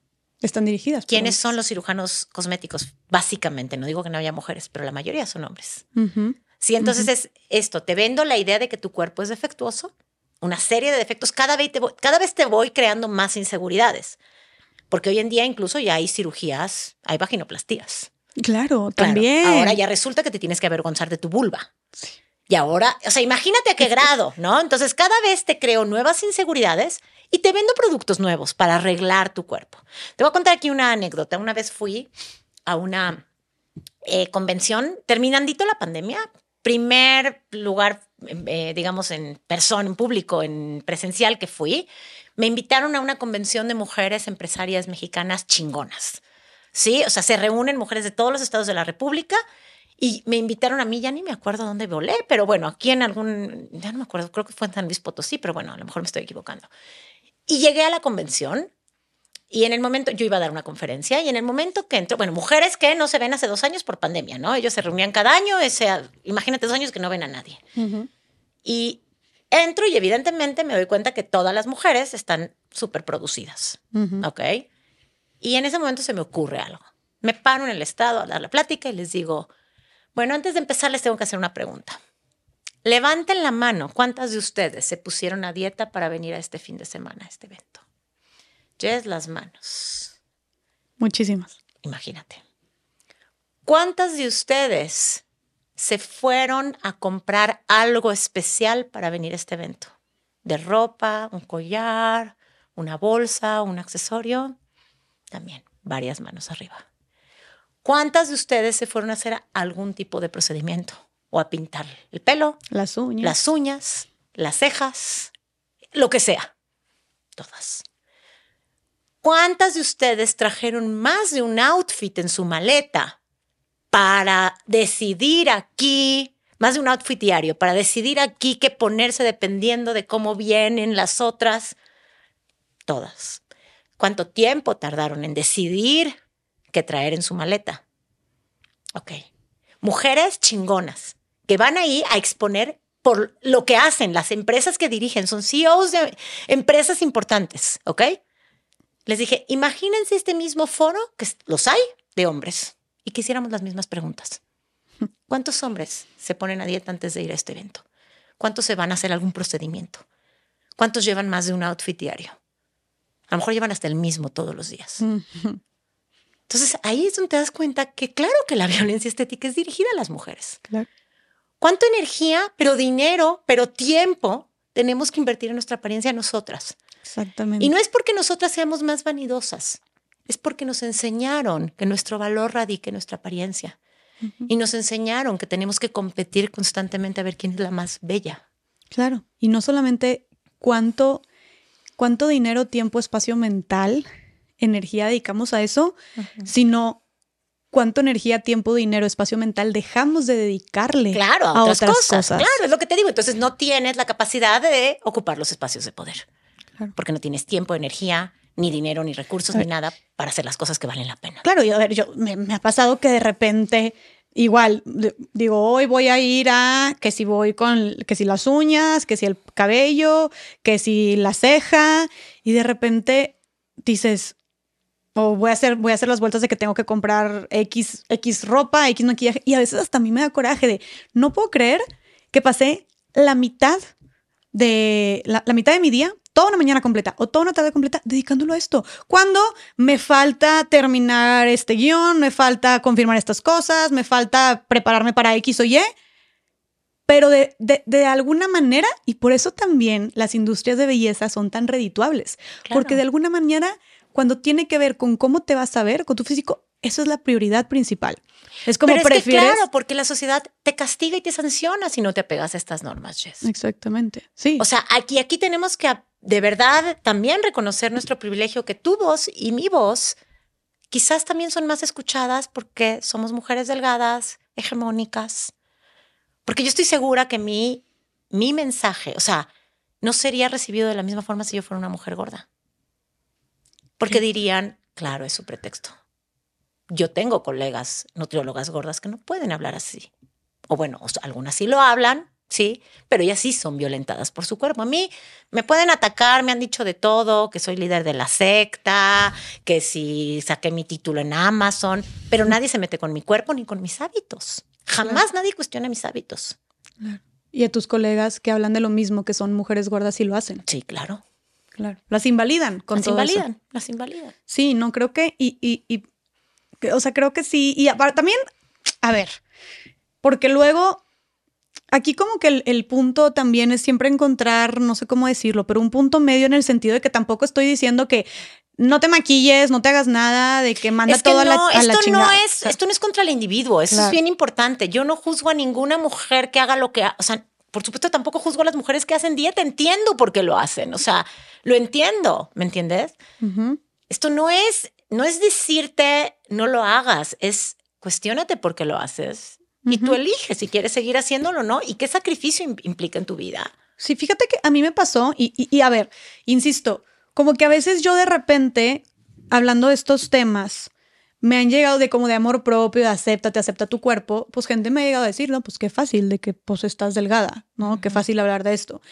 Eh, que sé que obviamente mis vivencias, experiencias, ni de chistes son las mismas, no se pueden comparar a una persona gorda. Sin embargo, como quiera, en un mundo donde donde constantemente los estereotipos de violencia, digo, de los estereotipos de belleza son impuestos a todas las mujeres, como que sigue habiendo una, una violencia estética que por más que seas delgada como quiera, nunca va a ser suficiente, ¿no? Entonces también insisto, no hay nivel de comparación, pero también vemos muchas mujeres delgadas que claro que tienes también tus inseguridades. Ah, por supuesto, a ver, la violencia estética nos afecta a todas. Claro. Punto. Yo acabo de ir a la playa y te digo, fui con varias amigas que estaban haciendo, te, conté, que estaban haciendo un chorro de fotos y no sé qué me dicen, y una amiga me dice, ay, te tomó una a ti, porque yo estaba así de que en el camastro, pero yo estaba disfrutando mucho, la verdad. Y me dijo, te tomó una y yo, no, le dije, no, la verdad, no me siento a gusto con mi cuerpo ahorita. Y me dijo, ¿cómo? Y yo, pues no, no me siento a gusto. Claro, es, o sea, importante reconocer, el que estés en un cuerpo delgado no quiere decir que no tengas problemas de imagen corporal.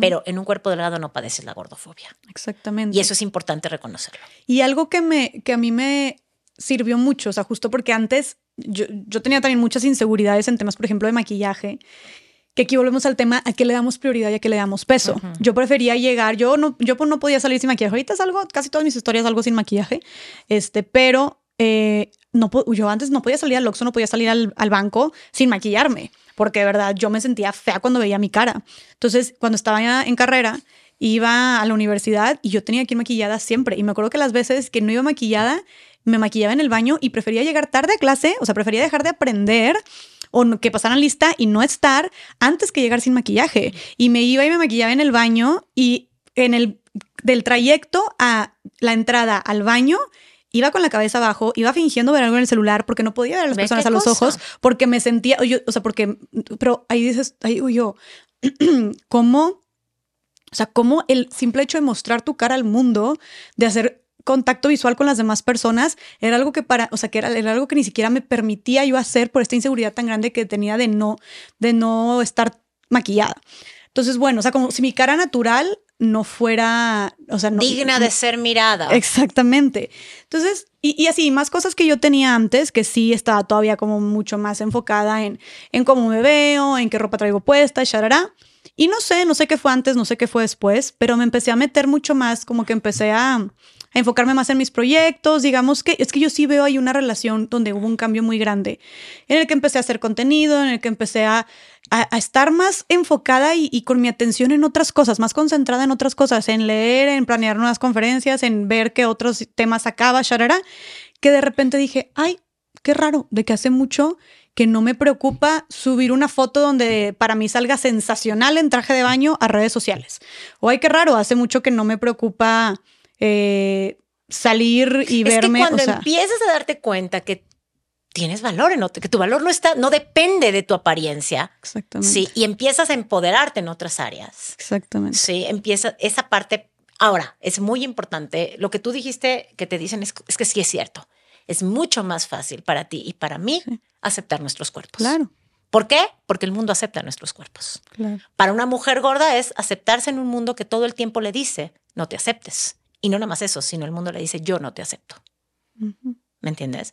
Pero sí, esto no quiere decir que las mujeres en todos los tamaños de cuerpo tengamos inseguridades, que vivamos con vergüenza corporal, o sea, eso que tú explicaste de saliendo de la universidad con la, la, la cara agachada. Claro, vergüenza es. Me dijeron que esta cara no es digna de ser mostrada y me da vergüenza que alguien la vea. Claro. Entonces, hablar de esta vergüenza corporal, nombrarla y hacer, y hacer conciencia de que nos hicieron sentirla, el 91% de las mujeres se sienten insatisfechas con su cuerpo. ¿Es una estadística real? Es una estadística real. El 91%, Inconformes, insatisfechas, con su cuerpo. con su cuerpo. Ver el documental Embrace, está en iTunes, ahí habla de todo esto de una manera muy bella. 91%. Claro, qué fuerte. Y, y ahorita, este, rescatando lo que dijiste también de las mujeres, esta convención de que tuviste de mujeres líderes exitosas, como que también imagínate hasta dónde no podríamos llegar si ya son mujeres que están siendo mujeres líderes, que están triunfando en lo que están haciendo. O sea, hasta dónde no podría destaparse nuestro potencial si nuestra mente no estuviera preocupada el 50% del tiempo en cómo nos vemos, ¿no? Y, esto, y esto se ve tan fácil como también cuando vamos a una boda. ¿no? Em, oye, los hombres, y yo lo veo con mi novio, yo tengo que usar un vestido diferente cada vez que voy, porque hasta, y como dices tú, la sociedad te juzga, o sea, no es como tú, yo puedo decir, pero es como, ay, repitió vestido, y puede ser una cosa muy estúpida, puede ser muy banal, pero pues es algo que sí hacemos de que no, ya lo repetí, no, ya me tomé una foto, X. Hay que cambiar de vestido, si cambiamos de vestido hay que cambiar de zapatos. Pero aparte, el zapato es incómodo, el vestido es incómodo, el vestido te aprieta. Te aprieta. Si hace frío, pues te aguantas. Ajá. Sí, el tacón te duele el pie, pero no importa. O sea, tienes que usar tacones. Démonos cuenta. O sea, toda esta Qué incomodidad. fuerte. Claro, claro. El, el oye, tienes que irte a maquillar, tienes que irte a peinar. Tal vez te está relamido el peinado y te, y te cala y eso es que Y te cuando te sueltas y dices, qué delicioso que me lo solté, Sí. pero ahí estás. Y traes el ojo irritado por el maquillaje y, o sea, Oye, o te pones la faja y comiste y te está doliendo un chorro, y pero la es de faja que es quita- completamente gordofobia. Sí. Ok, ahí volvamos. ¿Por qué la faja? Porque nos hicieron creer que la gordura es reprobable, es algo malo.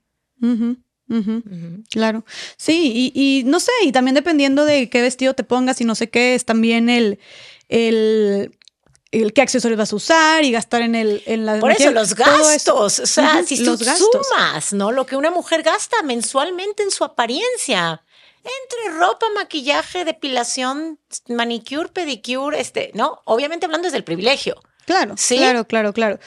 Pero sí, Es una locura. y si, y si ves, por ejemplo, un hombre que va a una boda, va con el mismo smoking, va con los mismos zapatos, Totalmente. se peina el solito Sí. y si acaso puede llegar a cambiar la corbata y ya está. Así de sencillo, así de simple. ¿no? Eso se llama violencia estética. Claro, claro.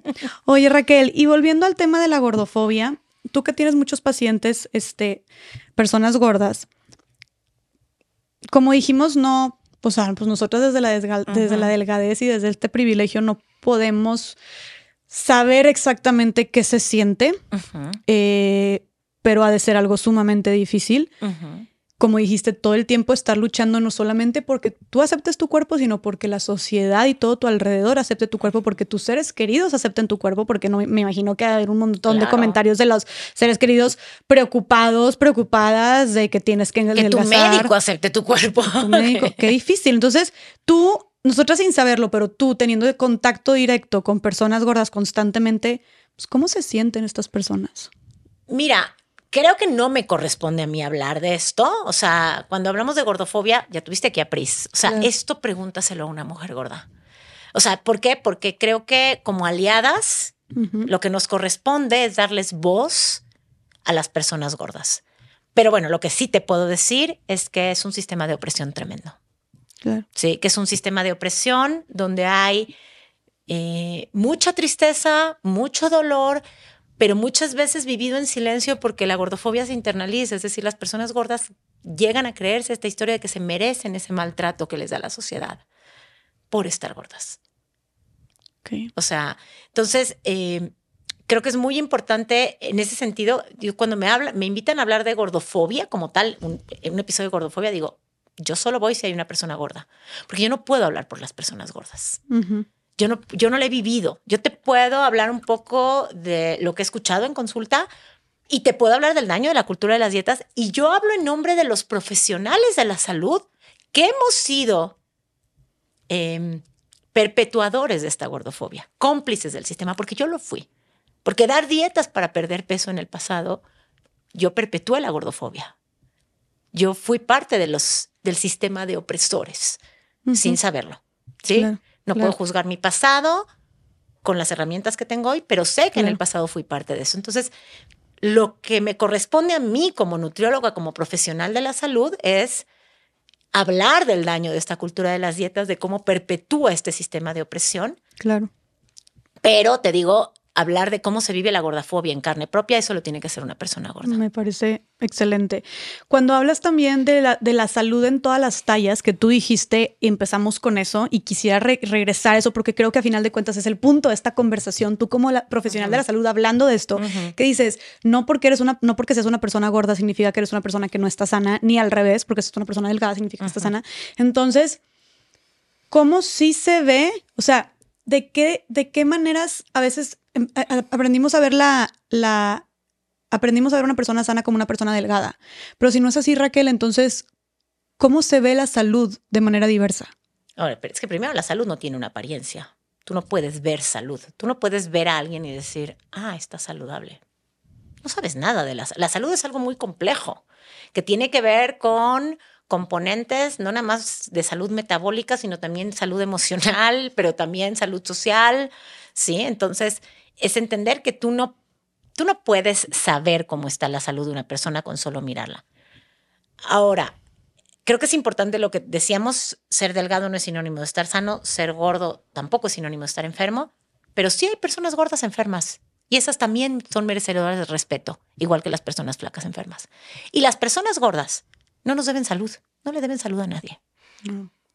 O sea, todo este tema ahorita, como hablamos de la, cuando una mujer gorda sale en, redes sociales o en una portada y es que su salud, oye, su salud no es asunto tuyo. Nadie te debe salud. ¿Sí? Y es una mentira que tú estés preocupada por la salud de un influencer que subió una foto y que no conoces. Claro. Te, vale madres. Claro. O sea, realmente lo que estás proyectando es tu gordofobia cuando dices esto. Porque si tu preocupación realmente fuera por su salud, te preocuparía su salud mental. Y cuando tú la agredes, estás violentándola y estás dañando su salud mental. Entonces te vale madre su salud realmente. Y si te preocupara tanto la salud de las personas, estarías entonces de igual manera violentando a las mujeres y a los hombres y a las personas que no se ponen bloqueador solar y a los fumadores. ¿Por qué no estás, por qué no hay campañas de desprestigio contra las personas que no usan bloqueador solar cuando sabemos que eso atenta contra la salud? Claro. Entonces, es gordofobia, no es preocupación por la salud. Bueno, y ahora también existen, claro que todos estos comentarios donde dicen, ay, es que tú, Raquel, tú, líder de la secta, estás, estás romantizando o estás promoviendo la obesidad, que es algo que yo veo que te dicen demasiado, ¿no?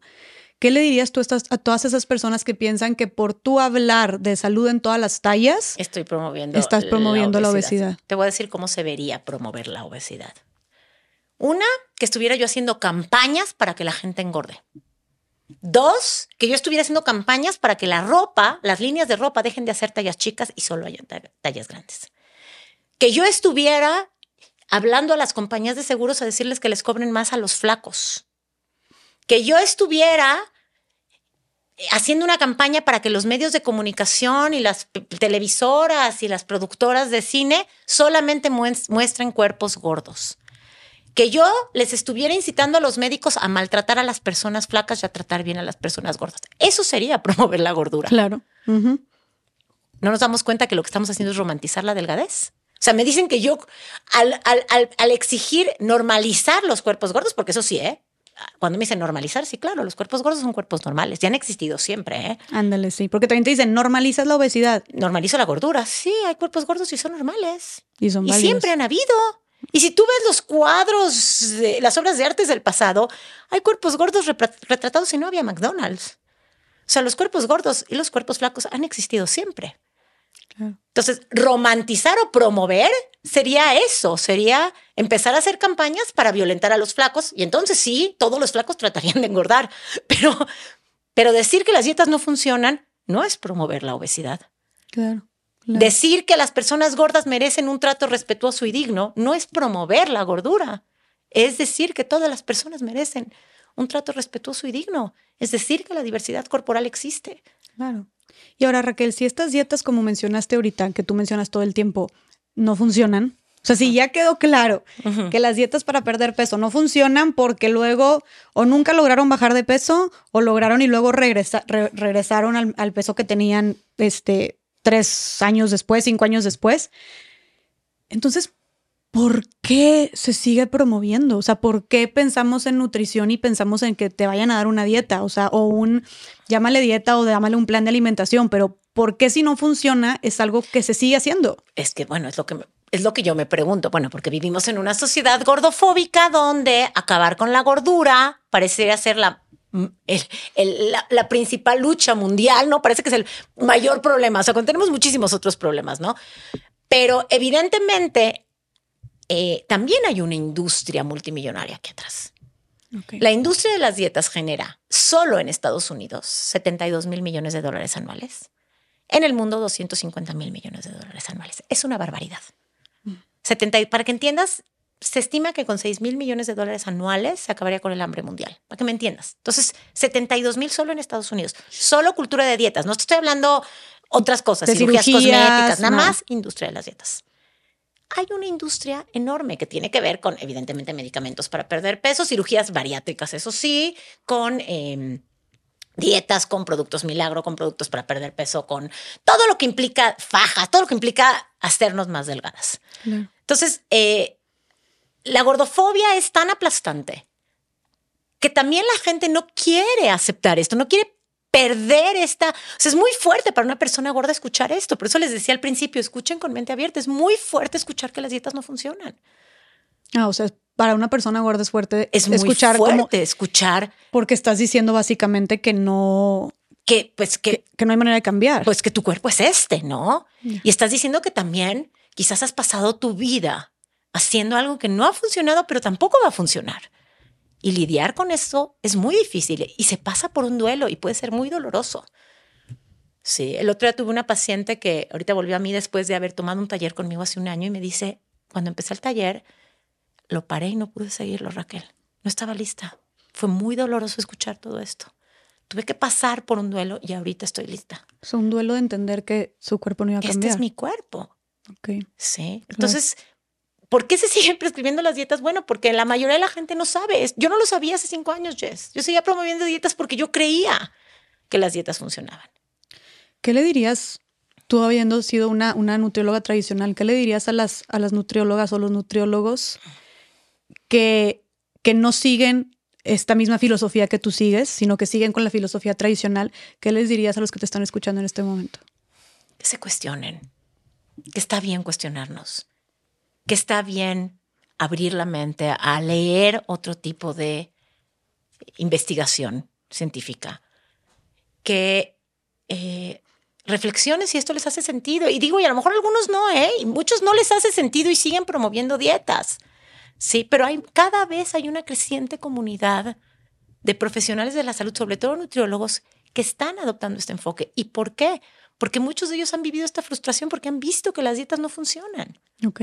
¿Me entiendes? O sea, sí te, ha- te tocado ver esta misma frustración que tú sentiste en otros bueno, colegas. Por supuesto, te digo que tenemos una certificación con mis, con mis socias donde tenemos a más de 400 alumnos de 22 países que son profesionales de salud, muchos de ellos nutriólogos, psicólogos, médicos, bueno, mujeres, nutriólogas, psicólogas, médicas. ¿Y por qué mujeres? Porque la cultura de las dietas nos impacta a nosotras, Claro, claro. que están haciendo esta transición y que se están deconstruyendo. La semana pasada estuvimos mis socias y yo en Mérida, en la Náhuac, Mayab, en- dando una plática a los, a- a- a los alumnos de nutrición. Sí, Que eso, pla- platícanos lo que estaba, lo- también el, pro- el proyecto de educación que traen Sí, sí, sí. Bueno, vamos a empezar a meter esto en, en, en la Náhuac Maya. en la formación para En la formación de, de nutrición. O sea, es lo que Eso quiero está que les diga. Esto eh, es, es lo que quiero. No es, no es, no es nuestra opinión. Esto es ciencia. Sí. Entonces, pues yo que les diría a, a las, a los nutriólogos, las nutriólogas en, en formación, que de verdad eh, pues se cuestionen, cuestionen a sus maestros, cuestionen lo que leen, lean otro tipo de información. Hay mucha información en, en, en el área de salud en todas las tallas. Hay mucho, muy, cada vez más artículos, Claro. cada vez más, más respaldo científico. Pero Raquel, y a ver, hablando en términos así como, eh, hablando de manera más objetiva, ¿tú crees que ahorita que dices, ¿por qué se siguen promoviendo estas dietas si no funcionan? Dices, pues porque también hay una industria multimillonaria detrás. ¿Tú crees que si habláramos de, salud en todas las tallas o de una, nutrición más incluyente, ¿tú crees que esto afectaría, de o sea, eh, tendría un impacto económico negativo en las y los nutriólogos? en, obviamente en los que promueven pérdida de peso, en los, en los que se dedican a eso exclusivamente, sí. Por eso yo recibo mucho hate de nutriólogos, porque evidentemente muchos pacientes ya están cuestionando este, este paradigma. Ok. Y entonces, sí, probablemente hay muchos pacientes, muchas personas que ya no están dispuestas a hacer una dieta más. Ahora, siguen teniendo mucho más trabajo que las que estamos en este enfoque, en el sentido de que Claro, eh, la mayoría de la gente sigue queriendo perder peso porque sigue queriendo escapar de la gordofobia. Claro, ¿Me entiendes? claro. Pero sí, claro, que esto, esto por supuesto, siempre digo, eh, ¿qué pasaría si mañana despertáramos y todas las mujeres nos sintiéramos cómodas con nuestro cuerpo? ¿Cuántos negocios? Quebrarían. ¿Cuántos? Si mañana en la mañana abriéramos los ojos y todas nos miráramos al espejo y dijéramos, así estoy bien. Ay, no, me puse chinita solo de pensarlo. ¿Cuántos negocios? Entonces, cuando sientas... Industrias billonarias Sí. quebrarían. Billonarias. Entonces, cuando sientas inseguridad en tu cuerpo, vergüenza corporal, piensa quién se está enriqueciendo a raíz de esa vergüenza. Porque hay alguien que está lucrando con esto. Claro. Alguien está sacando ventaja. Raquel, ahorita mencionaste también que no hay peso ideal. Porque suele suceder mucho eso como, ya estoy en mi peso, ¿no? O ya voy a llegar a mi peso, me faltan dos, tres kilos. ¿Por qué dices que no hay peso ideal? ¿Cuál sería el peso ideal? Yo te pregunto. ¿Quién tiene la autoridad para decir cuánto debe pesar una persona?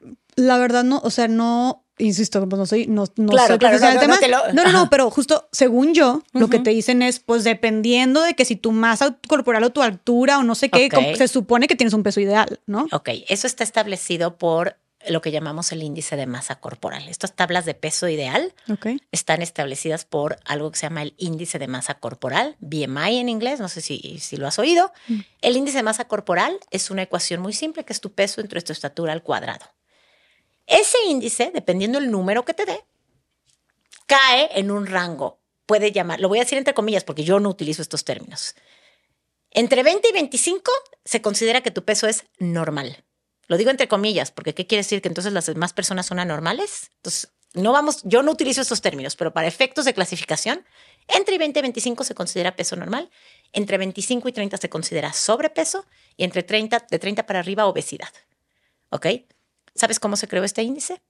¿Cómo? Este índice se creó hace más de 200 años por un matemático belga. No sabía nada de salud, él no hablaba de salud, él quería hacer una evaluación poblacional con fines racistas y eugenistas, es decir, él estaba buscando cuáles eran las proporciones del hombre perfecto e hizo mediciones solamente en hombres blancos europeos. Con ese índice que él creó hace 200 años, que no era para evaluar salud, en el siglo pasado, en 1970 y tantos por ahí, las, las compañías de seguros, cada una tenía tablas distintas de pesos ideales para sus eh, contratantes. Y entonces vino un doctor que se llama Ansel Case y dijo, tenemos que unificar esto. ¿Cómo lo hacemos? Y entonces él sacó del baúl de los recuerdos este índice, o se lo encontró por ahí, y evaluó otras maneras como de catalogar, de unificar, y dijo, esta es la menos peor. No es que sea buena, es la menos peor. ¿Por qué? Porque es muy sencilla, porque lo único que necesitas para calcularla es una, es una calculadora, porque es peso entre tu estatura al cuadrado. Tomaron este índice y crearon puntos de corte arbitrarios. Ni siquiera están basados en nada. Dijeron, bueno, de aquí a aquí vamos a llamarle peso normal, de aquí a aquí le vamos a llamar sobrepeso y de aquí a aquí le vamos a llamar obesidad. Tan arbitrarios que imagínate que en 1998 el índice de masa corporal normal en. Estados Unidos llegaba hasta 27.8. Y decidieron de la noche a la mañana que no, que lo iban a bajar a 25. Que era más fácil que la gente recordara el número 25. De la noche a la mañana, millones de personas pasaron de peso normal a sobrepeso, amanecieron con sobrepeso sin haber subido un. No manches. Entonces, son. Es un índice obsoleto. Eso lo reconoce ya la mayoría de la comunidad científica. Ok. Pero es lo que se sigue utilizando para Sí, estimar sí, este peso ideal. Y hablar del peso ideal, a mí me parece tan absurdo como hablar de la estatura ideal, o la talla de zapato ideal, o el color de piel ideal. Es como si te dijera, ¿cuál es, cuál es tu estatura ideal? Claro. Claro, claro, claro, ok. Nos vuela la cabeza definitivamente cuando nos estás diciendo todo eso, porque sí, porque está bien, está bien cañón, Raquel, cómo son distintas formas de discriminación, pero que de verdad creemos que así funciona y deja tú, en nombre de la salud, pensamos que así es como debe ser. ¿no? Porque todo lo que tú me estás diciendo, o sea, todo este, todo este episodio, y creo que la- la- mucha gente que nos está escuchando ha de, o sea, ha, ha de haber pensado, sentido lo mismo. Cuando tú me decías, yo como el, el porqué de todo lo que estabas diciendo, yo pensaba, obviamente con mis sesgos de la cultura de la dieta, era de que, pues es que esto es por salud, pues es que esto es por salud, pues es que te dicen esto por salud. Pero bueno, ya dejamos muy en claro que no necesariamente, que no es por salud, o sea, todo, todo, o sea, que el peso, que el peso, que, que las restricciones, que las dietas, que todo eso no, no significa que haya o que no haya salud. Pero no me termina de quedar claro, te soy sincera, este, cómo es que siempre nos han dicho toda la vida que estar, o sea, que para estar sana tienes que estar delgada y que bajar de peso, pues es sinónimo de estar más saludable. Entonces, no me termina de quedar claro cómo puedes ser una persona, una persona gorda y ser una persona sana al mismo tiempo. ¿Me lo podrías explicar todavía más Claro, ver, profundidad? primero que nada, ¿qué es la salud? O sea, ¿cómo? ¿No? Porque la salud es algo complejo. O sea, primero que nada, ¿quién está sano? La salud no es algo estático, no es que hay personas sanas y personas no sanas. A lo largo de la vida tenemos periodos donde enfermamos periodos donde estamos más saludables. ¿Sí? Entonces, primero entender eso. Dos, cuando se habla de que la gordura es sinónimo de enfermedad, eh, no es que sea sinónimo, es que, a ver, no vamos a negar esto, yo no lo voy a negar, que hay mayor prevalencia de ciertas enfermedades en personas gordas. Eso es cierto. O sea, eh, digamos, estadísticamente, ¿hay más diabetes en personas gordas que en personas delgadas? Sí. Eso no quiere decir que todas las personas gordas vayan a tener diabetes. Ok. Ni tampoco quiere decir que la gordura sea la causa de la diabetes. Ok, Eso es importante. Entonces, bueno, primero, no quiere decir que todas les vaya a dar diabetes, y esto es bien importante. Si, por lo que tú escuchas allá afuera, Jess, eh, todo lo que oyes alrededor de la gordura y la diabetes, por ejemplo, hablando de diabetes, ¿qué porcentaje de personas que caen en esta categoría de obesidad tú creerías que tienen diabetes o van a desarrollar diabetes en algún momento de su vida? Es que no tengo idea, pero, Pero di un un, número por lo un que escuchas. 80%. Ok. Más o menos se estima que entre el 12 y 15% nada más de las personas que caen en este rango de obesidad, eh, te digo, el estudio que tengo es australiano, solo el 12% caía en diabetes. Ok. ¿Es mayor que en personas delgadas? Sí, pero eso no quiere decir, pero el 88% de las personas que caen en este rango de obesidad jamás van a tener diabetes. Wow. Pero allá afuera se nos hace creer que todas. Sí, sí. En personas que caen en el rango, lo digo en peso, entre comillas, porque ya sabes que no uso estas categorías, pero en rango de peso normal, el índice es de 2.5 más o menos. Entonces, ¿cómo te lo manejan? Hay seis veces más riesgo. Entonces suena, ay, es muchísimo, pero es de 2 a, a 12. O sea, quiere decir, la enorme mayoría de las personas gordas no van a desarrollar diabetes. Ok. Y, No, y si lo desarrollan no es porque son gordas. Esa es la segunda. El que sean gordas, eso no quiere decir que la gordura sea la causa. Y aquí es un concepto que es un poco difícil de entender, pero a ver, vamos a tratar de, poner otro ejemplo. En ciencia, asociación no es causalidad. Es decir, que dos variables se presenten simultáneamente no quiere decir que una causa a la otra. Ok. ¿Ok? La gordura y una mayor incidencia de diabetes se presentan simultáneamente, eso no quiere decir necesariamente que la gordura causó la diabetes. Ok. Te lo voy a explicar con otro ejemplo. Por ejemplo, sabemos, y esto está claro, está en investigación, que los hombres calvos prematuramente o que calvos y los que tienen canas prematuras tienen mayor prevalencia de enfermedades cardíacas. Eso se sabe. Eso no quiere decir que la calva causó la enfermedad cardíaca. Ni que tampoco quiere decir que si estos hombres se implantan pelo, van a disminuir su riesgo. O si se pintan las canas. Es ridículo, no suena absurdo. ¿Qué es lo que se sabe? Que estos hombres tienen mayor producción de testosterona y que esta mayor producción de, testo- de testosterona puede ser la responsable tanto de la calvicie como de un mayor riesgo de enfermedad cardíaca. Que de hecho el riesgo es mayor que incluso que en personas con obesidad. ¿Ok? Están los estudios. Ok, o sea que, que tengas, que seas una persona calva. Es un riesgo, es un factor de riesgo, pero es un factor de riesgo no modificable. O sea, un hombre no puede elegir tener, ¿ok? Ajá. Pero eso no quiere decir que la, calvi- que la calva causó la enfermedad. y como dijiste tú, no quiere decir que porque, te- porque se someta a cierto tratamiento y ahora tenga tenga cabello, pelo, ya no va a tener el riesgo. así como entonces si una persona baja de peso no significa que por eso ya no va a tener. Ah, allá voy, allá voy. Entonces, primero, asociación no es causalidad. También, por ejemplo, en este caso de la calvicie y las enfermedades cardíacas, se sabe que, por, que quizás otra de las teorías es que genéticamente estos hombres están predispuestos a ambas cosas, tanto a la calvicie como a la enfermedad cardíaca. ¿Esto quiere decir que todos los hombres calvos van a tener una enfermedad cardíaca? No, ni que la calvicie lo, ca- lo causó. Ahora, ¿las personas gordas tienen mayor incidencia de ciertas enfermedades? Sí. ¿Esto quiere decir que la gordura per se es la causa? No necesariamente. Hay muchos otros factores alrededor que podrían condicionar para que estas personas se enfermen más o con mayor frecuencia. ¿Cuáles son? La primera, hablamos de lo que llamamos en inglés weight cycling, estos ciclos de subida y bajada de peso. Las personas gordas han pasado su vida a dieta, prácticamente todas. ¿Por qué? Porque les han dicho que tienen que adelgazar por salud.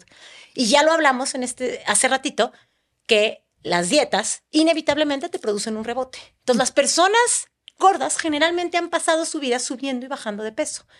Y estas fluctuaciones de peso, este yoyo, se asocia a mayor riesgo de enfermedad porque genera en el cuerpo inestabilidad.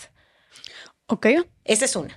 Dos, las personas gordas todas han vivido gordofobia y han experimentado discriminación. Esto que llamamos estigma de peso, llamamos estigma de peso.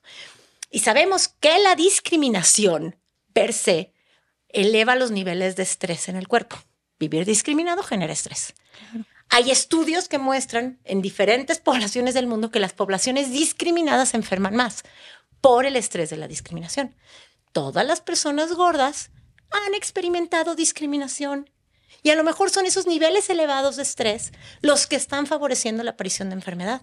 Eso quiere decir que si realmente estamos tan preocupados por la salud de las personas gordas, lo mejor que podríamos hacer, hacer es dejar de discriminarlas y dejar de violentarlas. Y con eso ayudaríamos a su salud. Madres. O sea, irónicamente, en nombre de la salud, entre comillas, estamos perpetuando y reproduciendo que aumenten estas enfermedades. Sí, sí, sí, sí, sí, porque la cultura de dietas te lleva a esto y porque la, gordofobia también. Pero no nada más eso, sino ya lo hablamos también hace rato en el podcast. El hecho de que exista gordofobia médica hace que las personas gordas no vayan a consulta. No, no, no retrasen, sí, o no sean atendidas como se debe, o no les hagan las pruebas pertinentes porque todo se los mandan, les los mandan a, bajar de peso. No les den un diagnóstico. Sí, sí, sí, sí, sí, sí. Confiable o seguro. Y aquí te voy a, te voy a despedir que después te voy a mandar. La semana pasada hice un live con una paciente con diabetes donde te mencionó, te tagué de hecho, porque dije, ojalá lo puedas ver, porque ella llegó a mí gracias al podcast tuyo con Priscila. Ok. Y ella era una mujer que no le daban medicamento para diabetes adecuado porque le decían que ella tenía que bajar de peso. Y hasta que llegó conmigo y la mandé con la endocrinóloga con la que trabajo y la medicaron bien, hoy sus niveles de glucosa están bien. Entonces, esta mujer vivió con una glucosa, con una diabetes descontrolada muchos años por culpa de la gordofobia médica. No puede ser. ¿Ok? Ok. ¿Cuánto, ¿cuánto daño? ¿Cuánto, daño? daño? Pero no nada más eso, sino también las personas gordas, ya es por la misma gordofobia, puede ser que estén teniendo menos conductas de salud. ¿A qué me refiero? Las personas gordas no se quieren parar a un gimnasio mm. porque las bulean, porque las ven con asco, porque las ven con eh, cara de, de desprecio o incluso ni siquiera a veces hay ropa de su tamaño para ejercitarse. Y cuando llega Nike y hace un maniquí gordo y pone ropa grande, la gente empieza a decir que estamos romantizando la obesidad. O sea, quieren que la gente gorda haga ejercicio, pero no les haga ropa. O sea, quieren que vayan desnudos, no entiendo. Claro. ¿Me entiendes? Entonces, hay muchas cosas que podrían explicar esta relación entre gordura y mayor incidencia de enfermedad. Ok. Ahora, aunque creyéramos, vamos a suponer que sí creemos que bajando de peso las personas mejoran su, su salud. Cuando las personas hacen dieta y bajan de peso, ¿mejoran sus exámenes? Sí, en muchos casos sí, claro. Pero no es porque bajaron de peso. ¿Qué hicieron para bajar de peso? Quizás se movieron más, quizás metieron más frutas y verduras. Esos son hábitos. Y esos hábitos son los que mejoran la salud, no la pérdida de peso per se. Ahora, aunque creyéramos que perdiendo peso, vamos a suponer que sí creemos que perdiendo peso van a bajar su riesgo de enfermarse. ¿Cómo vamos a hacer que pierdan peso? Si no tenemos a la fecha una sola intervención que haya demostrado que se puede perder peso y mantenerlo. Entonces, en todo caso, la gordura sería un factor de riesgo no modificable. Mm. Pero verlo así, como no modificable. Claro, es como, por ejemplo, sabemos que las personas blancas somos más propensas al cáncer de piel. Pero no por eso estamos diciendo que las personas, que la piel blanca es una enfermedad. ¿De acuerdo? Ni tampoco le estamos diciendo a las personas blancas que son unas irresponsables no por tener la piel blanca y que deberían de tenerla oscura para disminuir su riesgo de cáncer de piel. Y tampoco estamos inventando cosas para que se cambien el color de piel. Para que se oscurezcan la piel. Porque entendemos que el color de piel es un factor no modificable. Entonces tú propones que el, que el peso sea un factor no modificable. Es que el, peso es un factor no modificable, o sea, no es una elección. Tú, si, si la, si la delgadez fuera una elección, no habría una sola persona gorda en este mundo. ¿Quién quiere ser gordo en este mundo gordofóbico? Claro. Entonces, en todo caso, quienes sigan creyendo que la gordura es causante de enfermedad, en todo caso es un factor no modificable, como la edad. O sea, tenemos más riesgo de tener diabetes cuando eh, en, un, en, un, en un cuerpo gordo.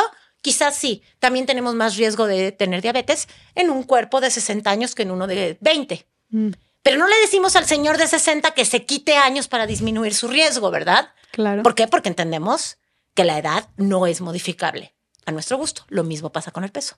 El peso solo es modificable en el corto plazo. Por eso te decía al principio que este dato de no existe a la fecha una sola intervención que haya demostrado que se puede perder peso y mantenerlo en el largo plazo es importantísimo. Claro.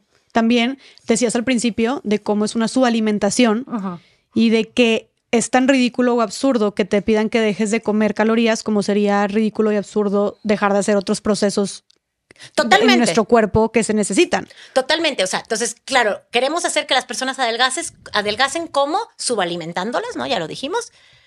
Y pedirle a una persona que se subalimente es igual de absurdo que pedirle a una persona que orine menos de lo que necesita orinar o que duerma menos de lo que necesita dormir. Y es ridículo porque felicitamos a la gente por, por dejar de comer lo suficiente. Aplaudimos sobre todo a las personas gordas que se subalimentan. Es como si empezaras a aplaudirle a la gente que se aguanta las ganas de hacer pipí o a la gente que ya no duerme. Claro, claro, así de ridículo. Porque comer ser. lo suficiente es un proceso neces es, es necesario. Claro. O sea, es uno de los derechos humanos básicos. Ujú. Y entonces podría acaparar, o sea, podría compararse o equipararse a una, o sea, te estás sometiendo a una tortura, ¿no? Bueno, o sea, es, estás sometiendo a tu cuerpo, por eso hablamos, a un nivel de estrés tremendo, estás Claro. subalimentando tu cuerpo. El hambre ya es de los mayores estresores para el ser humano. O sea, imagínate que la- el hombre es, es capaz de matar por hambre. Madres. Y nos estamos hambriando voluntariamente. El ser humano es la única especie que se hambrea voluntariamente y cree que lo hace por salud. No manches. Está cabrón. Raquel, y a ver, creo que con todo esto nos, nos, nos, creo que nos quedó claro con todo lo que dices, desde cómo, desde las enfermedades, desde el trato médico, desde cómo te tratan en el gimnasio, desde la ropa. Hay tanta gordofobia que no, no, no teníamos idea de que estaba allá afuera y creo que a muchas personas, incluyéndome a mí, nos está cayendo así un balde de agua fría enorme.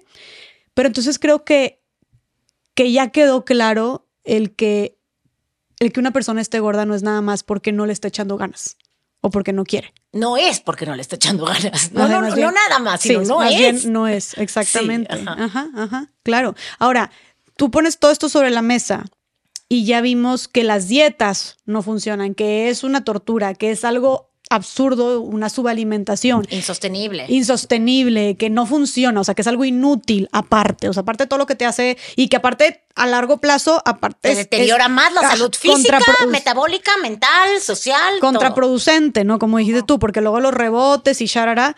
Entonces, Raquel, mi pregunta sería, bueno, entonces, ¿cuál es la propuesta? O sea, ¿cuál es la propuesta si las dietas no funcionan? Eh, ¿Qué es lo que sigue entonces cuando hablamos de, de alimentación? Ok.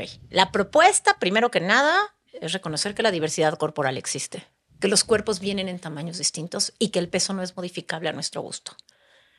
Y entonces respetar la huella genética de cada persona. Claro.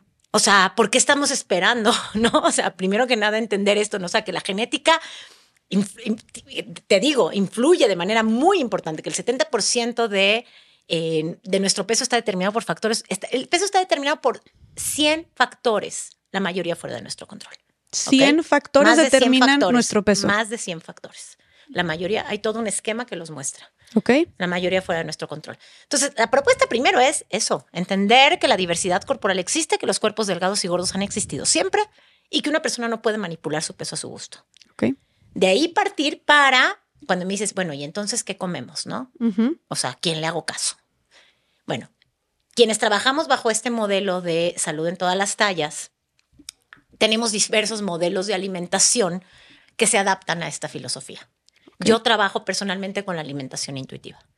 La alimentación intuitiva es un modelo de alimentación desarrollado por dos nutriólogas estadounidenses en los años 90, que lo que pretende es llevarnos a comer como comíamos antes de empezar dietas. Yo soy una comedora intuitiva nata y por lo que entendí tú también. Un comedor intuitivo es aquel que nunca ha hecho una dieta, que come cuando tiene hambre, para cuando está satisfecho, no siente culpa al comer, no cataloga la comida en buena y mala y se da cuenta que cuando la- las personas que han hecho dieta toda la vida no lo creen, no creen que es posible confiar en su propio cuerpo para tomar decisiones de alimentación. Entonces, la alimentación intuitiva lo que trata es ayudar a estas personas, tiene 10 principios que te ayudan a salir de este mundo, de esta cultura de dietas y a volver a conectar con tu cuerpo para tomar decisiones autónomas y asertivas de alimentación porque tenemos esa capacidad. Pero las personas que han hecho dieta toda la vida, lo que creen es que si se dan el permiso incondicional de comer lo que sea cuando sea, que eso es lo que dice la alimentación intuitiva, van a comer solamente galletas todo el día. ¿Por qué? Porque las galletas han estado tan prohibidas, o los chocolates, que es lo deseado. Pero en el momento en que tú te das, tú que eres una comedora que come de todo, ¿tú quisieras todos los días de tu vida comer solamente chocolates, galletas y papitas? No, no, no podría. Nadie quiere. No. De hecho, a, veces incluso me compro un chorro de paquetes de galletas así y de repente pasan tiempo porque no las quiere, claro. ¿Qué onda que ni siquiera se me antojaron? Es que así, eh, las personas que no hacemos dieta, así nos pasa. Ahorita tú y yo llevamos toda la sesión con galletas acá y ni siquiera se nos ha antojado porque, pues no sé, pero claro, una persona que vive a dieta en el momento en que tiene oportunidad de comer galletas es voy a comer todas las que pueda porque mañana ya no voy a poder. Eso que hablábamos hace rato del síndrome. O sea, es un tema psicológico bien, bien cabrón. Sí, sí, sí. Aquí hablamos mucho de psicoeducación. Entonces es de darte el permiso incondicional de comer para desde ahí darte cuenta que no es cierto que vas a querer comer solo. Yo no estoy diciendo que ya no comamos verduras ni frutas. Quienes me tiran hate, eso tergiversan el mensaje y dicen, esta mujer lo que está diciendo es que nos vayamos todo el día a comer gancitos. No, no estoy diciendo eso. Jamás he dicho ni que la gente ya no coma frutas y verduras, ni que la gente no haga ejercicio. Estoy diciendo que en el momento en que nos liberamos de reglas de alimentación, de culpas, de rigidez, nos damos cuenta que nuestro cuerpo tiene la capacidad de irnos guiando. Ahora, la alimentación intuitiva nuevamente tiene 10 principios, no es nada más guiarte por tu hambre, sino también habla, por ejemplo, de eh, medular es el principio 8, respeta tu cuerpo. Entiende que tú no tienes la capacidad de modificar tu cuerpo a tu gusto, mucho de lo que hemos hablado. Y entiende que tu cuerpo va a estabilizarse en el peso que le corresponde estabilizarse. Okay. Otro de los principios es reta a la policía alimentaria, que es esta vocecita que te genera culpa cuando comes algo que crees que no debes comer. Reta y cómo la retas. Bueno, es primero aprende a, aprende a darte cuenta que es una policía alimentaria. La policía alimentaria incluso no nada más es la interna, también hay la externa. La externa es tu tía que te dice, ¿de verdad te vas a comer eso? ¿Y cómo la retas poniendo límites? Sí, claro. Tía, mi plato es mi asunto y de nadie más y no te voy a permitir que vuelvas a hacer comentarios sobre lo que yo como. Wow. No es fácil. Claro. No digo que sea fácil. Claro. Sí. Claro. Pero otro principio es el movimiento eh, placentero o el movimiento, hacer, hacer, hacer el ejercicio desde otro lugar, no como un castigo, no como una tortura. Sí. Pero sí hacer ejercicio, o sea, sí moverte. Bueno, primero que nada también es una elección, porque a lo mejor hay gente que no quiere hacer ejercicio, Jess. O sea, finalmente es una práctica de salud, sí, pero también es que es muy complejo porque vivimos en una sociedad salutista que nos ha hecho creer que todo el tiempo tenemos que demostrar que hacemos todo por estar lo más saludables posible. Yo no niego que el ejercicio sea una práctica saludable, pero a lo mejor hay gente que no tiene el tiempo. Claro. O gente, decir que todo el mundo debe hacer ejercicio es tremendamente capacitista. Hay personas que no pueden, no tienen movilidad. Sí, entonces, eh, nuevamente, si es una práctica saludable, quien quiera hacerla, que la haga desde el placer. Una de las veces que más hate me han tirado es cuando dije en redes, es que tienes derecho a no hacer ejercicio. O sea, sí tienes derecho. Es tu elección. Así como tienes derecho a, por ejemplo, aquí es lo que, ese día lo que dije en, mi reel que hice es, la meditación, sabemos que es una práctica que aporta salud. ¿Sí? Sí. Sí, está, está documentado que aporta salud. ¿Eso quiere decir que todos tenemos que meditar? No. ¿Que quien no medita está descuidando su salud? ¿Que quien no medita es un irresponsable? ¿Que hay que avergonzar a la gente que no medita? Que hay que sentirnos culpables si no meditamos, es ridículo. Es una práctica que aporta salud, quien quiera hacerla que la haga. El ejercicio también, claro, es una práctica que aporta salud, pero hacerla desde un lugar, quien quiera hacerla, desde un lugar de disfrute. Y nadie tiene derecho a juzgarte y a señalarte porque no haces ejercicio. Claro. ¿Qué, ¿Qué, tal que no tienes el tiempo? ¿Qué tal que estás deprimida? ¿Qué tal que no tienes ganas? ¿Qué o sea, pueden pasar tantas cosas. Claro, claro, claro. Simplemente estoy pensando ahorita en, en mi hermana. Ella me ha dicho mil veces, quiero hacer ejercicio, pero se la vive, o sea, está toda la, toda la mañana trabajando desde las 6 de la mañana, llega, come y se va a, hacer, se va a estudiar. Y sale a las casi 11 de la noche de hacer pues su maestría. Me dice, ¿a qué hora hago ejercicio? Pues totalmente. O una mamá que tiene hijos chiquitos que se despiertan en la noche, que... Porque una mujer que tiene dos trabajos. Que tiene dos trabajos y hijos y madre. O sea, también este asunto de tienes que hacer ejercicio es dictado desde el privilegio. Claro. Sí, desde el privilegio de tener, de poder De tener el el tiempo, de los poder pagar el gimnasio. Exacto. Claro, claro. Entonces. ¿es una práctica que aporta salud? Sí. ¿Debería ser un mandato? No. Claro, completamente. ¿Qué otros mandatos o qué otros principios, Principios más bien la alimentación, intuitiva hay honra tu hambre. Al hambre hay que honrarla. ¿Cómo que honrarla? ¿Cómo, cómo honras a tu ¿Cómo hambre? honras tu sed?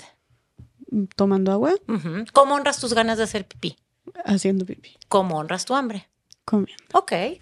La cultura de dietas te, dijo, te hizo creer que no honres tu hambre. Que si tienes hambre, anúlala, engáñala. Tómate un café, mastica chicle. Es absurdo. No nada más eso, no nada más te hicieron no honrarla, sino te hicieron, te engañaron, haciéndote, te, te hicieron desconfiar del hambre. En cultura de dietas hay mucho este, estos mitos y estas mentiras de, no, seguro no es hambre, es sed. Es absurdo, Jess. El hambre es hambre, la sed es sed. Es como si ahorita yo te dijera, Jess, podemos hacer una pausa, me estoy haciendo pipí y me dijeras, ay, no, Raquel, no creo. Ha de ser sueño, duérmete un ratito y se te quita. Es igual de ridículo. Si el hambre y la sed se confundieran, se confundirían en ambos sentidos. Es decir, porque cuando tengo sed y yo te digo, ay, tengo sed, no me dices, ay, no, Raquel, ha de ser hambre, mejor échate una galleta y después, si no se te quita, bebes agua. Claro que no, porque estás centrado en, en, en no comer. En la gordofobia. Ujú. en la cultura de dieta. Entonces, Claro. honrar tu hambre como comiendo y comiendo lo suficiente. Otro principio es descubre la satisfacción al comer. Es comer es un placer y tenemos que comer sin culpa, eh, disfrutando los alimentos. Eh, otro, por ejemplo, es eh, lidia con tus emociones con amabilidad y esa es parte también es bien importante, es entender que el comer emocional es normal. También es algo que se ha satanizado. Comer emocional, sabe que si tengo un, un bajón, si estoy triste, puedo. Todos somos comedores emocionales. Todos a veces estamos tristes y un chocolatito caliente nos, nos trae apapacho y nos trae. ¿Y por qué estaría mal? Refugiarnos, emocionar. Yo no quiero decir con esto que hay, hay personas que tienen una relación emocional complicada con la comida. quienes generalmente gen- gen- gente que ha pasado su vida a dieta, los dietantes crónicos, tienden a refugiarse más en la, emocionalmente en la comida. ¿Sí? O sea, incluso el refugiarte más es porque vienes Por de también la de estar- restricción. Ok, Claro. ya. Claro, pero el comer emocional es normal. Nuestro primer vínculo con el alimento fue emocional. Alguien nos cargó, nos abrazó y nos dio amor mientras nos alimentó. El Wow. alimento nos trae confort y nos alivia emociones. ¿Y cuál es el problema de...? Siempre pongo este ejemplo. ¿Qué tal que yo te dijera, Jess, es que estoy muy preocupada porque en las tardes o, no sé, cuando estoy triste o cuando estoy enojada, me da por beber un montón de té. Pero me siento culpable porque no creo que sea sed. Yo creo que soy una bebedora de té emocional. ¿Qué me dirías? Pues no sé, me seas diría, ¿qué te pasa? Sí, sí, O sí. sea, si te, si te quita el té, te, te alivia, pues tómatelo. Pero ¿qué tal que te dijera, te engañé, esto no es té, es chocolate caliente? Ah, ahí cambia la cosa. ¿Por qué? Porque el chocolate caliente tiene calorías y se asocia a... todo esto viene desde la gordofobia. O te lo pongo con otro ejemplo, que yo te dijera, soy, es que cuando estoy triste o estoy enojada o estoy, me da por comer, me refugio emocionalmente en la comida. Y pues la, la cultura de dieta dice, esto está muy mal. Pero si yo te dijera, sí, pero lo que pasa es que cuando me dan estas emociones, me da por comer brócolis. Mm, ¿Qué dirías? Vos bravo. Ah, Qué padre, entonces no, eh, atáscate. lo que estás juzgando no es el comer emocional, estás juzgando el alimento que se está comiendo. Claro. Que, que, que ahí me lleva también otra pregunta que es, a ver, pero ok, cuando pones el ejemplo de chocolate caliente, también, o chocolate, o pone tú que una barra de chocolate, que me atasco con barras de chocolates, pues ahí también es un exceso, es, muchísima azúcar. No, o sea, eso no, Bueno, nos han primero qui- enseñado que el dejemos de utilizar la palabra me atasco, porque esto nuevamente Ah, ok. es, es también, o sea, te comes un chocolate. Ok, Ok, ahora, ¿quiénes tienen atracones? Generalmente las personas que se restringen. sí. O sea, se ha visto que la obsesión o la compulsión por la comida ocurre normalmente desde el lugar de restricción. Cuando yo no me permito los chocolates, el día que como me voy a comer todos. Pero si es, o sea, si es tan, bueno, no sé, te digo, si estamos aquí explorando mucho el lenguaje. No, pero- no, no, dilo, dilo, y no Sí, sí, importa. sí. No, no, no, no, no, Este- por favor, estamos aquí para ya es tu podcast, por favor. No, pero está bien, y, y está bien porque justo, o sea, vienen invitadas y yo de repente es como, oye, pues, como te dije desde un inicio también, si digo algo así, Sí, tú no, me no, no, por eso te dije, sí, tratemos de dejar de utilizar el me atasco, ¿no? No, me me atasco encanta. es me como, sí, ¿no? sí, y- y, sea, y creo que mucha gente también está, está, estamos aprendiendo mucho aquí. Sí, este, el- sí. como dijimos, el lenguaje importa, es Importa. importante. Eh, pero lo que te iba a decir es, iba a utilizar la palabra mal, o sea, que está mal, que tal vez no está bien empleado, pero como el comer exceso de azúcar, pues sí es dañino para la salud, te pregunto. ¿Qué es exceso de azúcar? Te pregunto yo. Pues no sé, echarme cinco barras de chocolate seguidas. Ok. Primero que nada, ¿por qué te echarías cinco barras de chocolate? ¿Quién se echaría cin- cinco barras de chocolate? Sí, bueno, yo pienso que me echo una y ya me empalagué. Ok. Quien se echa cinco es porque se las restringe normalmente. O sea. O sea, tú dices que la, la- la- la alimentación intuitiva no, no sería normal dentro de la alimentación, im- alimentación intuitiva echarte cinco barras de a lo chocolate. mejor un día sí, pero nadie va a querer echarse cinco barras de chocolate seguidas todos los días a todas horas. O sea, es como. Y entender que es. A ver, una alimentación exclusiva de alimentos altos en azúcar podría deteriorar tu salud. Sí, no lo voy a negar. Pero una alimentación basada exclusivamente en brócolis también. O sea, es la dosis lo que hace al veneno. Entonces es, ¿por qué tendríamos que escoger entre el chocolate y el brócoli? ¿Por qué no podemos poder comer, brócolis y chocolates también? Ok, ¿No? sí. Y entonces entender que. Exacto. Está padrísimo. Sí, está, Sí, está- sí. sí. O sea, que en el O momento. sea, tiene mucho sentido. Perdóname, es una nueva propuesta que, que es como, pero si te fijas, es como, eh, tiene sentido. Pero qué onda que la vemos como muy lejana. Claro, porque tú crees que si te das el permiso de comer chocolates vas a comer, com- querer comerte las cinco barras seguidas todos los días a todas horas. Y no es cierto. Es más, ¿sabes qué? Hace ratito, antes de llegar aquí, eh, justamente me llegó un... Hay una chava que me escribe, que es mi seguidora. Nunca la he visto en consulta. Me escribió hace dos años que empezó a seguirme y hoy me llegó un mensaje. ¿Te lo puedo leer? Claro, claro, por favor. Ok. Porque creo que con esto va a quedar. Claro, me llegó de verdad la, hace, o sea, hace rato antes de llegar acá en el camino. Y ella no me escribía desde junio del año pasado. O sea, la primera vez que me escribió fue en mayo del 2021, Ujú. luego junio de 2022, en mayo de 2021 que me acababa de descubrir y que no entendía bien esto y que no entendía de qué se trataba, pero que le hacía sentido. No, no, no vino a consulta conmigo ni nada. Hoy me escribió lo siguiente. Wow, qué delicia poder comer de todo incondicionalmente. Qué delicia disfrutar de todos los grupos de alimentos.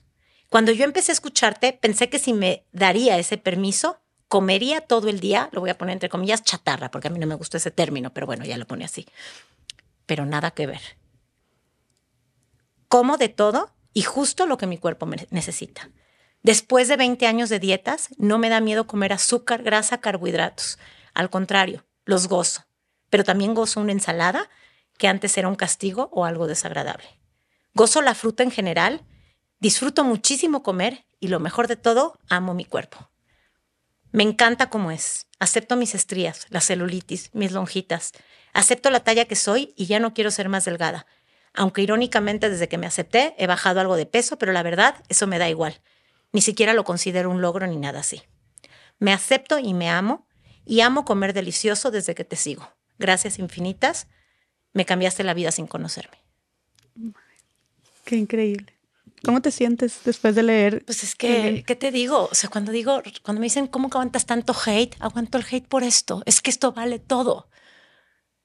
¿Me entiendes? Saber que una mujer pudo liberarse de la cultura de dietas, que pudo, pudo volver a confiar en su cuerpo, en sus señales, en su hambre, ¿sí? Que pudo volver a abrazar su cuerpo, que puede sentirse cómoda en su propia piel. O sea, ¿qué te digo? Todo lo vale. Y como estos testimonios, recibo un montón. Sí, Raquel. O sea, te lo juro, te lo porque, juro. porque creo que esto da mucha esperanza a las personas que puedan estarnos escuchando y que piensen que, que, que, que no pueden contra la cultura de la dieta o, o personas que piensan que no se puede, que no se puede lograr, ¿no? Es que hay salida, te lo juro que hay salida. o sea, sí, sí se puede. no es fácil. O sea, yo no digo que esto sea un camino fácil. Claro. No es de hoy, ay, ya te escuché lo que dijo Raquel, voy a dejar las dietas. Y... No, es un camino que no es lineal, donde se vive un duelo.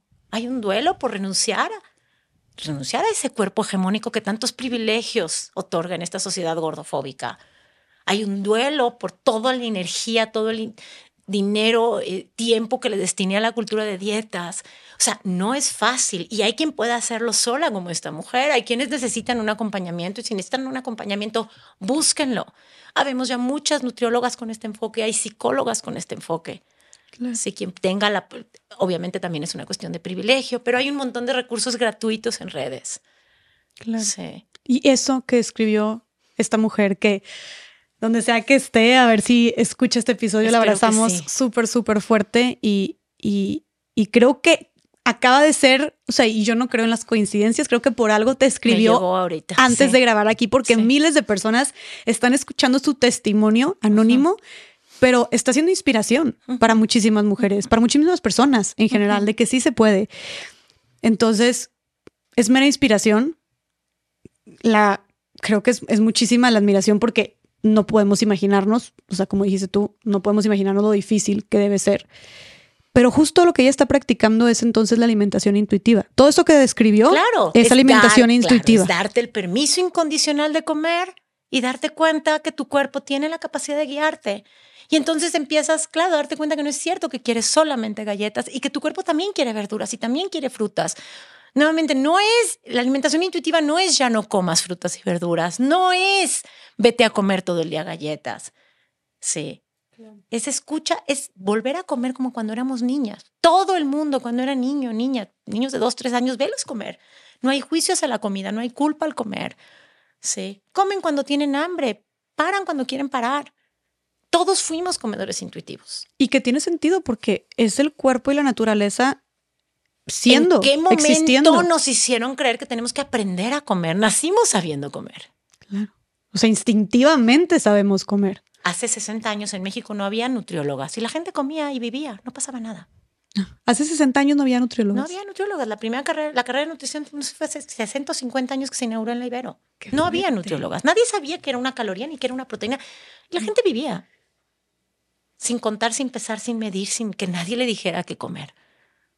Raquel, ¿en qué momento estamos pesando? Digo, estamos midiendo tantas calorías y estamos viendo cuánto bajamos y estamos checando en el Apple Watch cuánto, cuánto... Son dispositivos de control, volvemos a lo mismo. Ahora, ¿qué otros, siguiendo con la alimentación intuitiva, que esto me, es algo que me está explotando la cabeza, ¿qué otros principios hay de la alimentación intuitiva? Porque estás diciendo cosas muy, o sea, una filosofía muy, muy disruptiva de lo que es la alimentación intuitiva. El primer principio, el primero que es fundamental, es rechaza la mentalidad de dieta. Rechaza la mentalidad de dieta. Es esto, entiende que las dietas no funcionan ni van a funcionar y date lo que dijo esta chica, el permiso incondicional de comer. Así de radical como suena y da miedo, ¿eh? Las personas sienten que se están tirando al precipicio sin paracaídas. Sienten como ella que si se dan el permiso incondicional de comer, van a comer comiendo, van a acabar comiendo comida, lo digo entre comillas, chatarra todo el día. No es cierto. Sí. ¿Por qué, paréntesis, por qué dices que a ti no te gusta decir comida chatarra? ¿Qué quiere decir chatarra? Pues sí, comida, comida mala. ¿Cuál es el significado de la palabra o que te va a hacer daño? Eh, pues como basura. Basura. ¿Es basura? ¿Le vamos a llamar a la comida basura?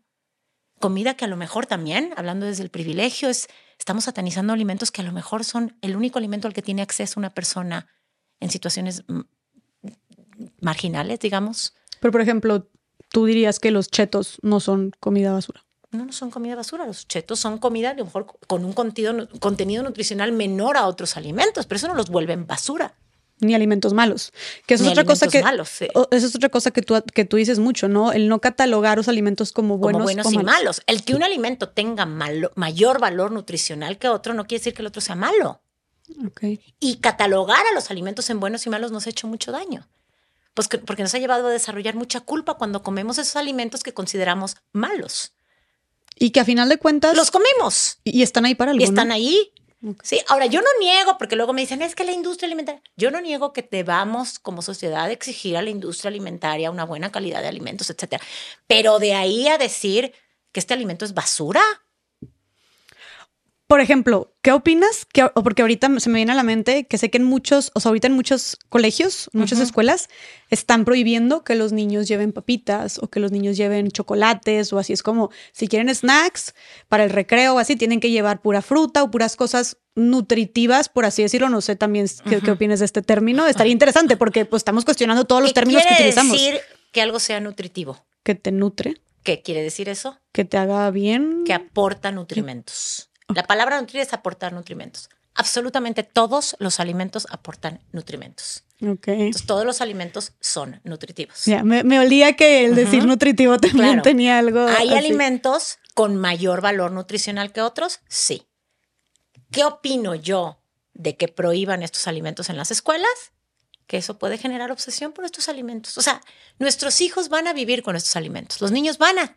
Existen las papas, y existen los chocolates, y existen las galletas. Y queremos que se aprendan a relacionar bien con ellos. Y que no sean el alimento prohibido que quiero aprovechar cada vez que puedo para, exacto, comerme cinco barras seguidas. Claro, que luego, ¿qué es lo que pasa? Que llegan a la casa o van a casa de sus amigos y Claro, yo, a ver, yo te lo digo, yo, yo en mi casa nunca hubieron eh, restricciones, en mi alacena hay galletas y hay papitas y hay chocolates, también, claro que hay frutas y verduras y todo tipo de comida. Y mis hijos jamás han tenido esta obsesión con, claro que comen dulces, pero no los comen de manera compulsiva. Pero cuando llegaban amiguitos a la casa, que en su casa no hay estos alimentos, ¿qué pasaba? Sí, claro, los Era un consumo excesivo. Tengo que aprovechar y comer todo lo que puedo. Entonces el niño Porque en su casa no se que en la fiesta de cumpleaños se queda pegado a la mesa donde están las donas y los cupcakes, es porque en su casa no los tiene.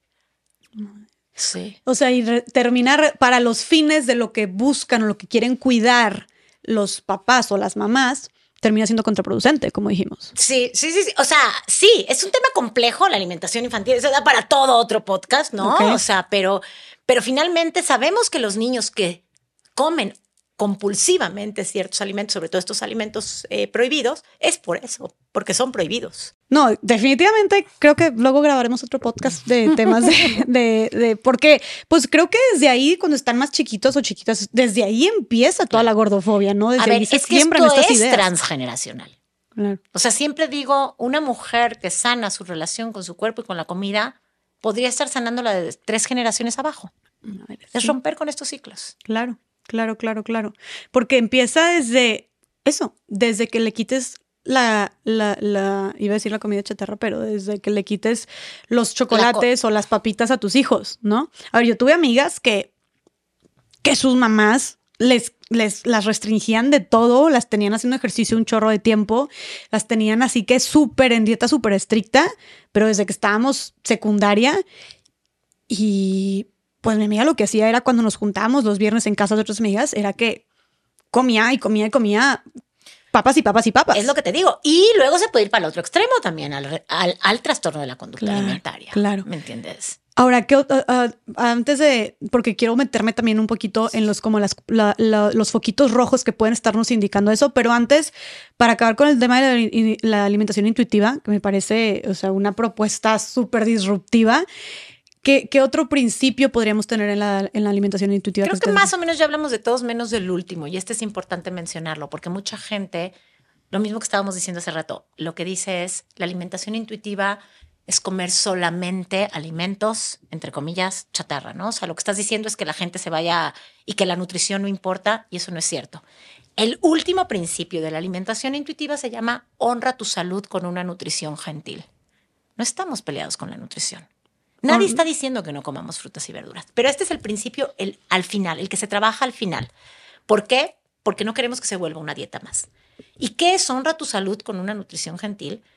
Entender que claro que la alimentación tiene un impacto en la salud. Y claro que hay condiciones, sobre todo condiciones de salud, que requieren ciertos ajustes en la alimentación o que se pueden ver beneficiadas por ciertas recomendaciones. La alimentación intuitiva no está peleada con lo que llamamos terapia médico-nutricional. ¿Qué quiere decir terapia médico-nutricional? Que si llega un paciente con diabetes, con dislipidemia, con hipertensión, yo le voy a dar ciertas recomendaciones, pero esas recomendaciones están orientadas a mejorar su condición, no a bajar de peso. Ok. Ok, entonces yo le voy a dar al paciente con diabetes las mismas recomendaciones si es delgado o si es gordo. ¿Por qué le tendría que dar recomendaciones distintas? Entonces, en este principio es como, claro, hay situaciones donde tenemos que dar recomendaciones específicas o después de todos trabajar todos los principios. Igual y vemos, oye, ¿cómo podemos? Porque la nutrición se trata de sumar, no de que restar. Oye, ¿cómo ves si eh, eh, me has dicho que estás estreñida? ¿Cómo ves? Verías ¿Tienes la posibilidad de sumar más fibra por medio de frutas y verduras? ¿Dónde crees que puedes aumentar? Pero no desde un lugar de deja de comer lo otro. Ok, me, gustó lo que dices de que se trata de sumar, no restar. No de restar. O sea, la nutrición nunca debería de quitarte ciertos alimentos. Es que no es de quitar, claro. Si tú lo ves, es mucho más fácil ver que sumar. Sí. Y también aquí ahorita se me viene a la mente otra cosa. También esta cultura de dieta es que es tan absurda, porque no sé si has escuchado de. No, ya le echaste aderezo en la ensalada, ya le echaste a perder. No sé. ¿Le echaste a perder? O sea, ¿de verdad creemos que el aderezo le robó los nutrimentos a la ensalada? O sea, ¿de verdad? Es absurdo. ¿Y por qué dice que, le, que se que, por qué, por qué Por se la que- gordofobia. Pero- porque el aderezo tiene calorías. Entonces, claro, con la cultura de la dieta lo que quieres es que comas lo menos posible. O es como cuando, le- cuando me dicen pacientes, eh, digo, ma- madres de familia, mi hijo no quiere comer frutas o verduras o no. Ok, ¿has probado ofrecerle el plátano con Nutella? Ay, no, ¿cómo crees? Oye, si esa Nutella puede hacer que coma plátano, ¿por qué no?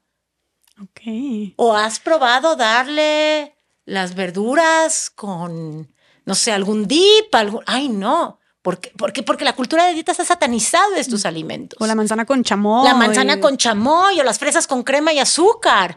Oye, si esa es la forma en que pueden comer frutas y verduras, ¿por qué no? Claro, claro. Ok. Ok, porque Eh, te das cuenta, lo que se sataniza es lo que esta cultura de dietas considera que engorda.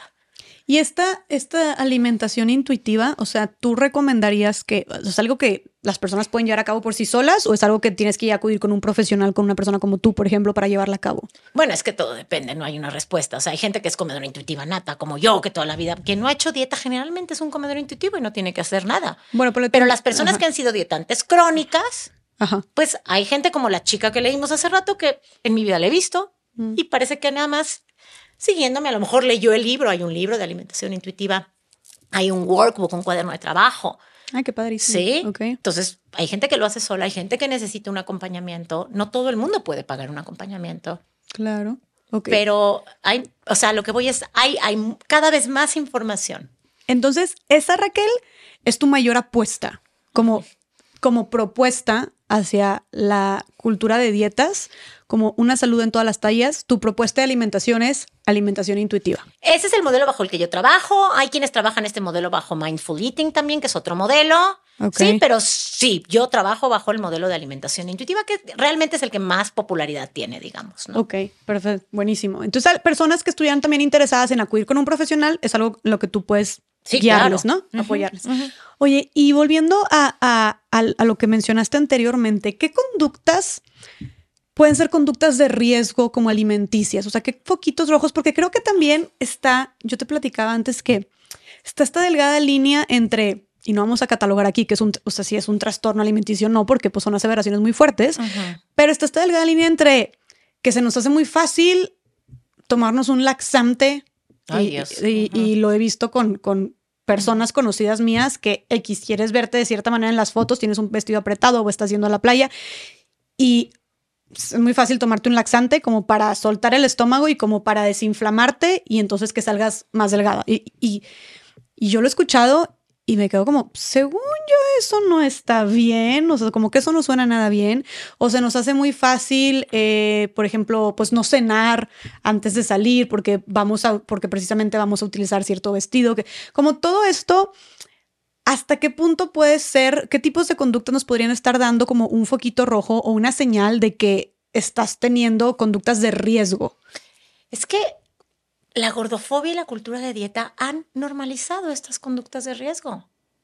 La delgadez justifica los medios. Y ahí nos damos cuenta que no se trata de salud. Porque todos sabemos que no es saludable laxarse para salir plana en una foto, pero ahí a nadie le importa la salud. Claro, es irónicamente. ¿Me entiendes? Ahí nadie se preocupa por la salud. La semana pasada murió Lisa Marie Presley, hace unos días, creo.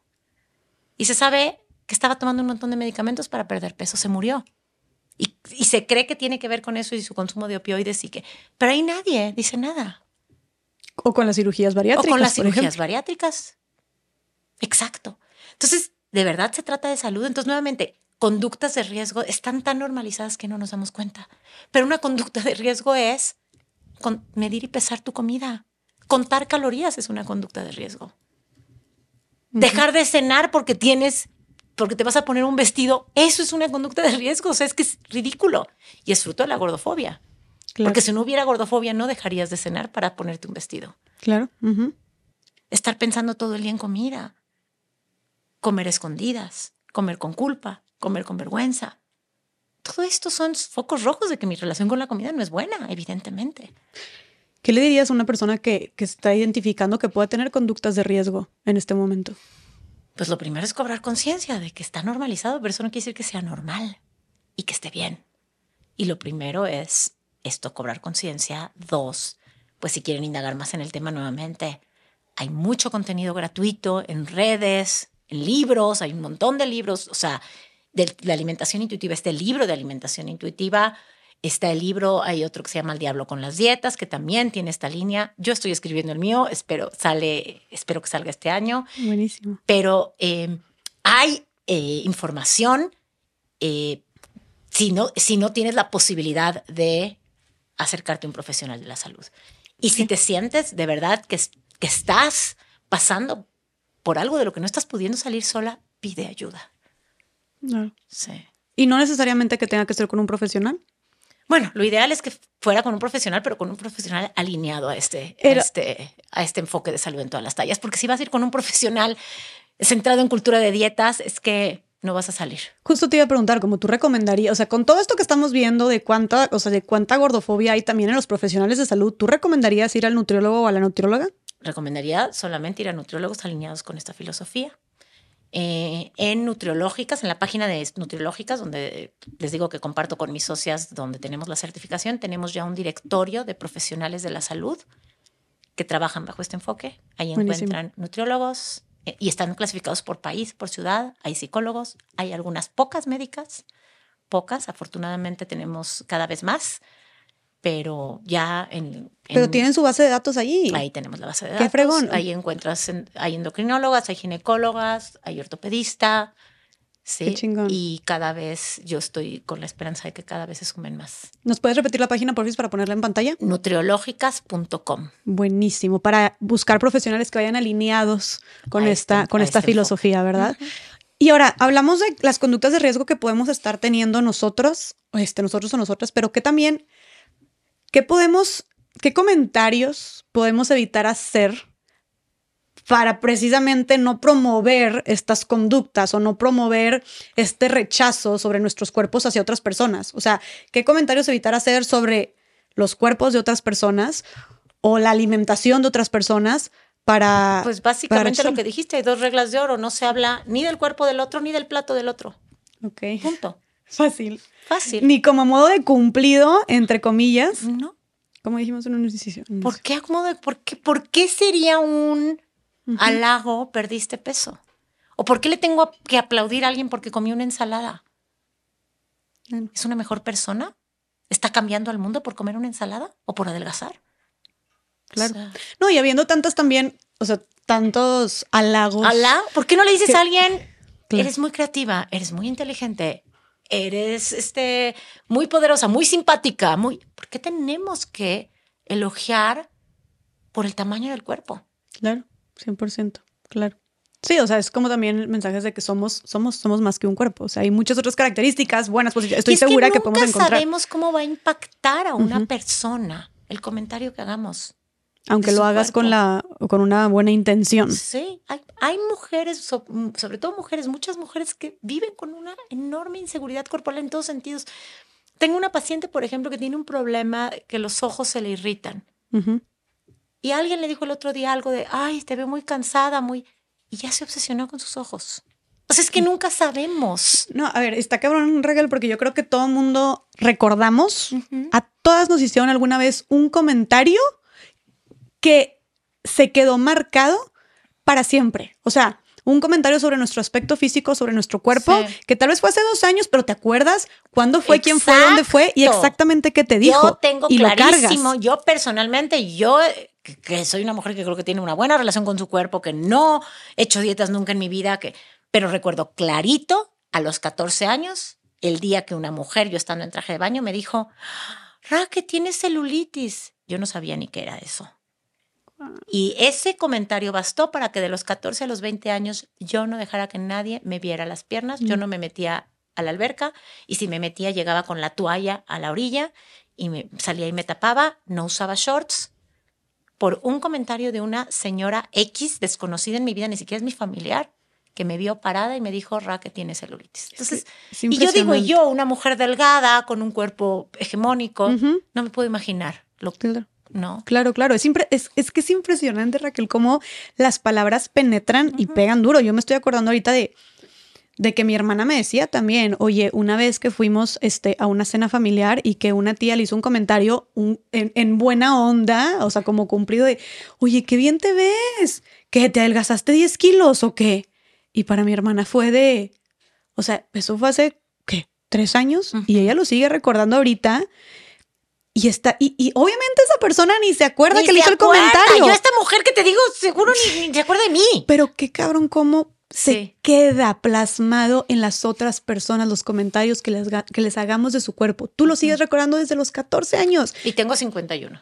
Mi hermana lo sigue recordando hace tres años. Entonces, tan fácil y tan sencillo como, como no opinar.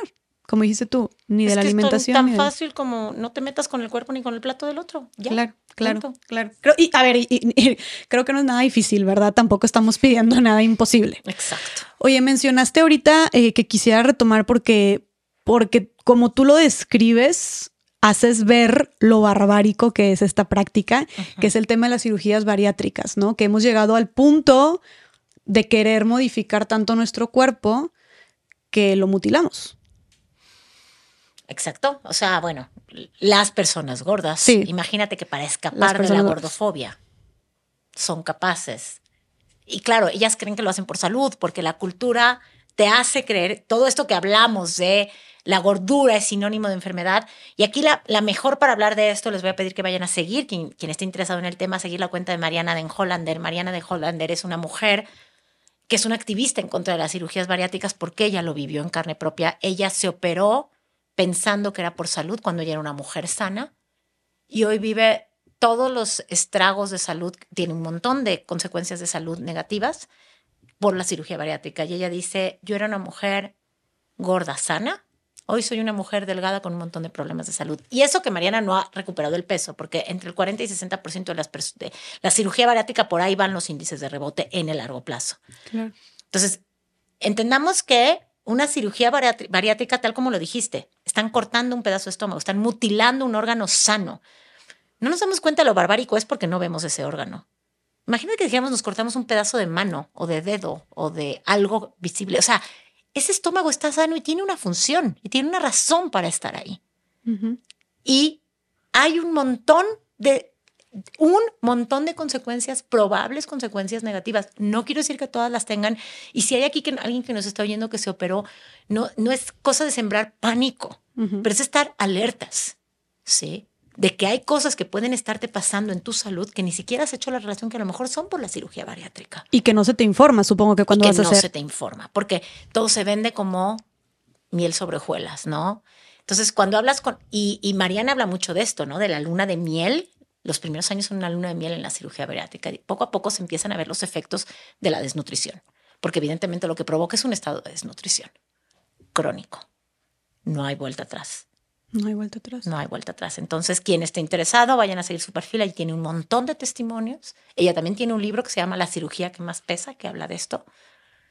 Y, y bueno, finalmente es, es que es eso, ¿no? Es cortar un órgano sano en nombre de la salud. Yo tengo la esperanza de que el día de mañana, en unos años, se vea para atrás esta práctica tan barbárica como hoy vemos las lobotomías o las terapias de conversión ¿Cuáles son las lobotomías? las cirugías del cerebro para tratar eh, enfermedades mentales.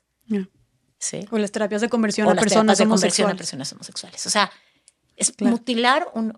Si, si realmente mutilar el estómago fuera la solución a, un- a una diabetes, por ejemplo, ¿por qué a las, delgadas, a las personas delgadas con diabetes no se los mutilan? Ujú. Y lo, aparte irónico, como tú dices, es que es en nombre de la salud. Pero también, o sea, en nombre de la salud, los doctores o doctoras o profe- profesionales de la salud te dicen que no estés gordo por salud, pero al mismo tiempo mutilan tu cuerpo por salud. Es una, es una Es contradicción. como una contradicción bien grande. Y aparte, perdón, pero las cirugías bariátricas son la confirmación de que las dietas no funcionan. Si las dietas funcionaran, no existirían las, cirugías bariátricas. ¿Quién optaría por mutilarse el estómago, siendo que se puede perder peso con dieta. Claro. ¿Sí ¿Quién llegaría a ese punto? ¿Quién llegaría a ese punto? Y, y- y claro, o sea, es, es muy casual, como es, es muy común que escuchamos, ah, sí, me hice la manga gástrica o se hizo la cirugía bariátrica, se, se cortó un pedazo de estómago. Y es como, es el equivalente a decir, ah, sí, me moché una mano. Este, sí, me corté un par de dedos, o sea, pero o me corté una oreja, pero claro que no lo vemos en ese, o sea, claro que no, no lo vemos de la misma manera, pero estás cortando, como tú dijiste, una parte de tu cuerpo sano. Y lo peor, como tú dices, es en nombre de la salud, cuando realmente sucede todo lo contrario. Como que, que, que, que- ¿qué efectos negativos a largo plazo puede tener la cirugía bariátrica? Uf, es que hay un montón, o sea, y te digo, si van a ver el perfil de Mariana y si van a ver su libro, pero evidentemente hay una desnutrición crónica porque hay una mala absorción crónica, entonces hay problemas desde problemas, tengo, tengo un episodio en mi podcast donde hablo con Mariana justo de esto, pero hay desde problemas obviamente de osteoporosis, problemas de salud dental, hay mayor riesgo, aumenta, hay varios estudios que muestran que aumenta el riesgo de suicidio, aumenta el riesgo de adicción al alcohol, porque el alcohol se absorbe al doble de velocidad, baja la libido, ¿sí? Hay, hay personas que pierden la libido con la cirugía bariátrica. Obviamente problemas digestivos crónicos muchas veces tienen que ver con diarreas, inflamaciones crónicas, etcétera. Eh, eh, problemas en salud mental también aumentan los índices de depresión. O sea, hay un montón de secuelas. Eh, por ejemplo, cálculos en la vesícula es súper común, que después de la cirugía muchas personas tienen que ter- terminan en cirugía de vesícula porque al perder tanto peso se forman cálculos. O sea, es una locura. Claro. Hoy justamente a una, a una prima le mandé una, déjame buscarla porque la tengo aquí, Claro. una lista de todas las, las cirugía, de, de todas las consecuencias de la cirugía bariátrica que, me- que tenemos aquí por una activista que se llama Ra- Rajan Chastain. Y, bueno, a ver si alcanzas a ver. Todas esas. Ok, son como, o sea, son como 100 los que se ven ahí. Sí, dice, ah, empieza adherencias y pólipos, eh, anemia, artritis, inflamaciones, este, dolores de pechos, problemas en circulación, eh, estreñimiento, depresión, diarrea. O sea, hay un montón. ¿Lo viste? Claro, claro, son, son los efectos de las todas cirugías estas son probables. No decir que a todo el mundo le van a dar todas, pero todas estas partes. Ahí está, eh, suicidio, eh, eh, aumento en, en- en índices de suicidio, De suicidio. dolores de estómago, sí, Qué fuerte. malnutrición, eh, problemas de tiroides. O sea, Y estaría interesante saber como el grado también de, de- de arrepentimiento de las personas que se... mira, yo no sé qué tanta gente está arrepentida. ¿Por qué? Porque escapar de la gordofobia Claro. provoca tanto alivio que mucha gente dice es lo mejor que he hecho en mi vida. Y no me importa vivir con diarreas o con anemia Sí. o con osteoporosis con tal de recibir el mismo trato que reciben las personas delgadas. Pero claro que hay muchas personas arrepentidas. Ok, estaría padrísimo luego este, que Mariana estuviera aquí para platicarnos sobre su experiencia, porque creo que es un tema sasazo, como tú dijiste, a profundizar muchísimo más. Totalmente, totalmente. Oye, Raquel, y antes de empezar a concluir, eh, para las personas gordas que nos están escuchando. ¿qué les recomendarías tú para empezar a, a ganar mayor confianza corporal? Bueno, digamos, de las primeras recomendaciones que yo les doy a mis consultantes, por ejemplo, es hacer un detox. No te asustes, un detox de redes sociales. Ese, ese clase de detox. Esa clase de detox sí sirve, los otros no sirven de nada. Un detox de redes sociales.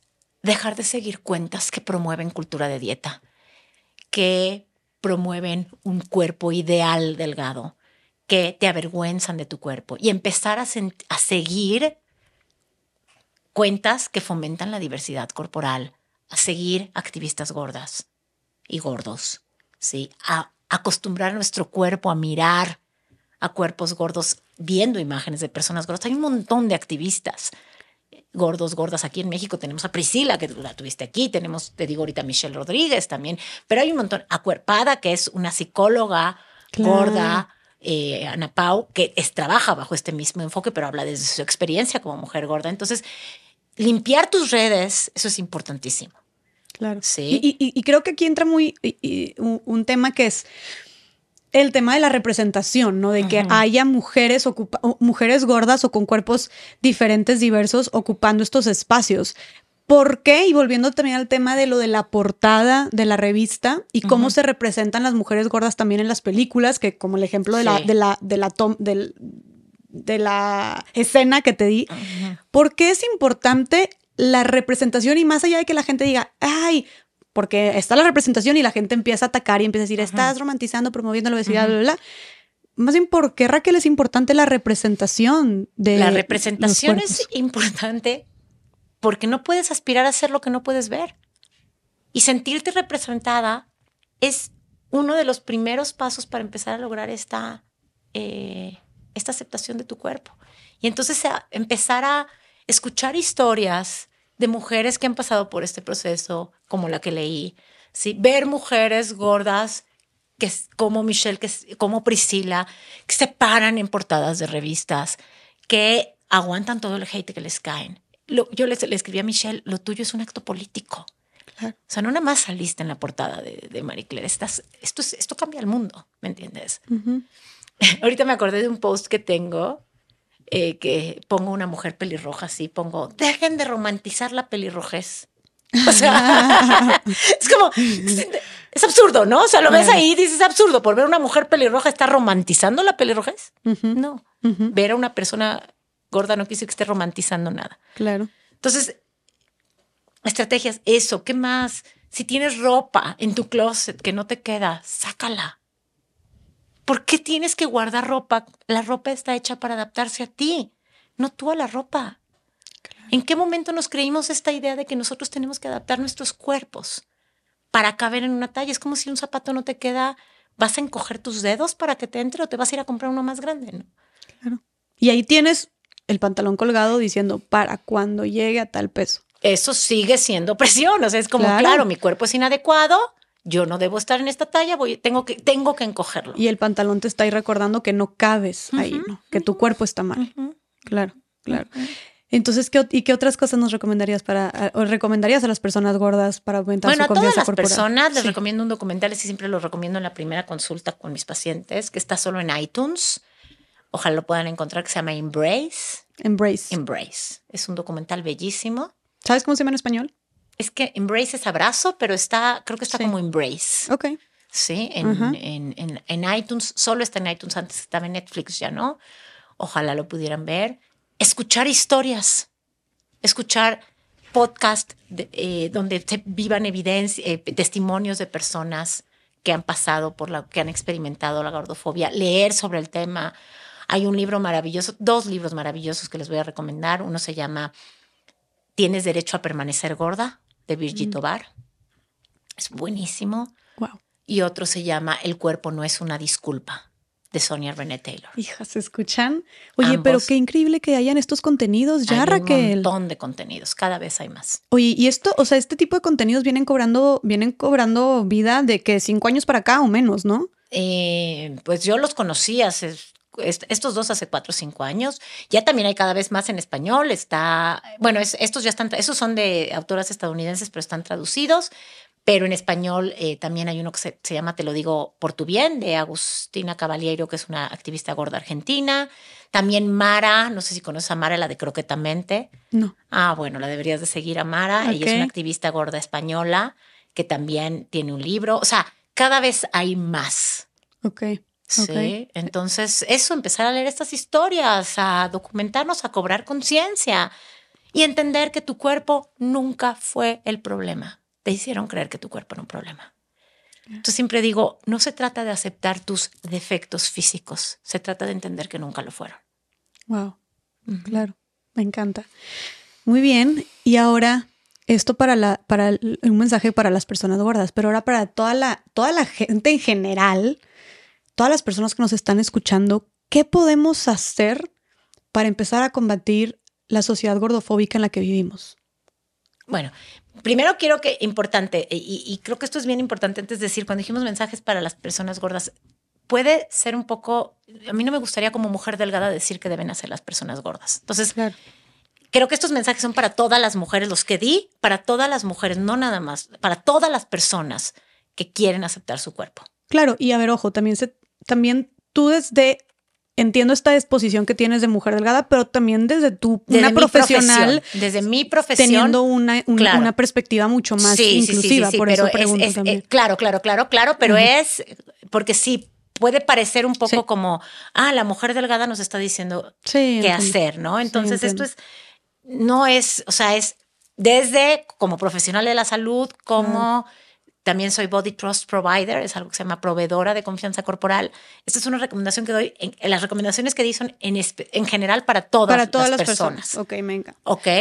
Ahora, eh, para combatir la gordofobia, pues es que todos, todos somos responsables de esto, Ujú. ¿sí? ¿Qué podemos hacer?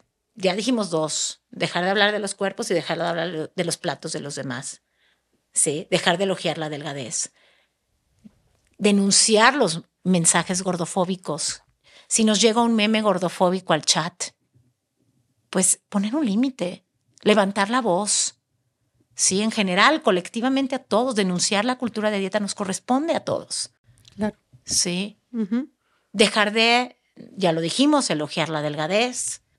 Sí. Apo- apoyar y aplaudir la representación, la diversidad. Aplaudir la representación, pugnar para que todos los cuerpos tengan los mismos derechos. Porque esto, la opresión sistémica de la gordofobia no se resuelve con amor propio. Eso es como bien importante. O sea, porque sería muy injusto decir, acepta tu cuerpo si el mundo sigue siendo gordofóbico. Entonces, es nuestra responsabilidad denunciar estos sistemas de opresión, denunciar la gordofobia, como aliadas, ¿sí? denunciarla, porque nuevamente usar nuestro privilegio delgado de una manera eh, responsable, sin centrarnos nuestras voces, traer las voces de otras personas, de las personas que han vivido la gordofobia en carne propia, sí, Ok. para hablar de Es- su eso, experiencia. eso está muy padre. O sea, también como desde las personas delgadas, como desde este privilegio, cómo pueden también aportar. Sí, ¿no? sí, sí, sí, es escuchar las Sí. voces de las personas que Claro. han vivido la gordofobia en carne propia. Buenísimo, me encanta. Oye, Raquel, pues antes de que nos pases tus redes y nos despidamos, no sé si tengas un último mensaje, nada más para la gente que nos está escuchando. Pues básicamente es lo que dije hace rato, o sea, tu cuerpo nunca fue un problema y tienes derecho a vivir la vida que quieras vivir en el cuerpo que tienes hoy. La que tú quieras. Mm. Sí, Pero- tienes el derecho. Yo sé que el mundo te ha hecho creer que no. Tienes el derecho. Y como mujeres, creo que el feminismo no está completo si no ponemos este, esto en la agenda. Denunciar la cultura de las dietas. No tienes por qué vivir con hambre, no tienes por qué vivir restringida, no tienes por qué vivir eh, tratando de cambiar tu cuerpo. Sí, Claro. Una tarea grande para el feminismo también, sí. ¿no? Raquel, wow. Estuvo largo, pero Wow. estamos. Oye, si suspiro, mi, mi cerebro suspira.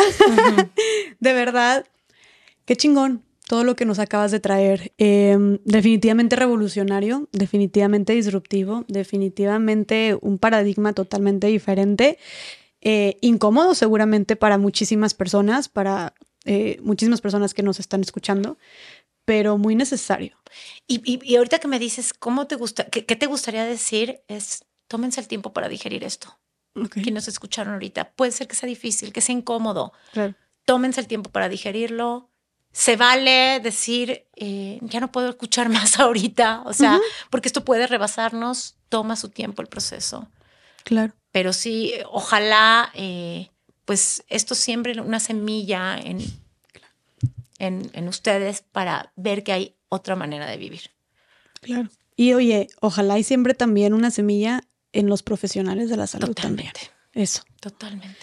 Raquel, por favor, compártenos tus redes sociales. Claro que sí, pues bueno, me encuentran en Instagram sobre todo, Raquel, arroba Raquel Ovatón, en Facebook también, Raquel Ovatón Nutrición Incluyente, TikTok no soy muy activa, pero ahí también estoy, Raquel Ok. Ovatón, Twitter también no muy activa, pero ahí estoy. Y además de seguir y apoyar tu increíble contenido, que nos va a ser de mucha ayuda, es también, pues tú das, tú das también Doy consultas, talleres, talleres. consultas, conferencias, la certificación para profesionales, no nada más para profesionales de salud, ¿eh? la, la certificación está abierta a cualquier persona que pueda tener impacto en otras personas. Tenemos desde pedagogos, pedagogas, casi todas son mujeres, abogadas, este, entrenadoras físicas. Ok. Ok, entonces cualquier persona que quiera incorporar esto a su práctica profesional, maestras de escuela. O sea, tenemos un, Wow. son bienvenidas a esta Qué padre eso que también es, o sea, este tema de, la per- de esta perspectiva de una, de, de- de una como nutrición más incluyente,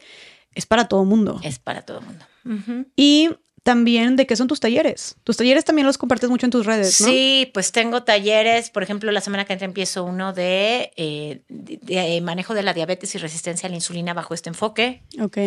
En tres semanas empiezo el de alimentación intuitiva, introducción a la alimentación intuitiva con todos estos Ay, qué principios. padre. hay uno de confianza corporal, hay uno de violencia estética y cultura de dietas y género. Eso es maravilloso. Uy, Es- yo quiero tomar ese ese. está, no sabes, es una locura. Este, tengo alimentación intuitiva para niños, confianza corporal y también confianza corporal para niños. Tengo también otro de manejo del síndrome de ovario poliquístico bajo este enfoque. O sea, hay un montón de talleres, los voy turnando. Está Este, increíble, está sí. increíble. Wow, pues imagínense, sí, este podcast, esta platiquita acá a gusto, eh, a gusto, pero muy poderosa, eh, nos voló la cabeza. Ahora imagínense los talleres que está dando Raquel. Entonces, pues también pueden, pueden pedir informes a través de tu Instagram, supongo. Totalmente en mi página web, ahí están todos también. ¿Cuál es tu página? Raquel Lobato Nutrición Incluyente, sí. Raquel Lobatón, Nutrición Incluyente. Raquel guion Lobatón, Nutrición Incluyente. Buenísimo. Entonces, ahí tenemos cómo contactarte. Por favor, gente, vayan a seguir el trabajo de Raquel. Está tal cual cambiando la manera en la que las personas nos relacionamos con la comida y la manera de, de practicar también la nutrición en México y en, en- en Latinoamérica, me atrevería a decir, ¿no?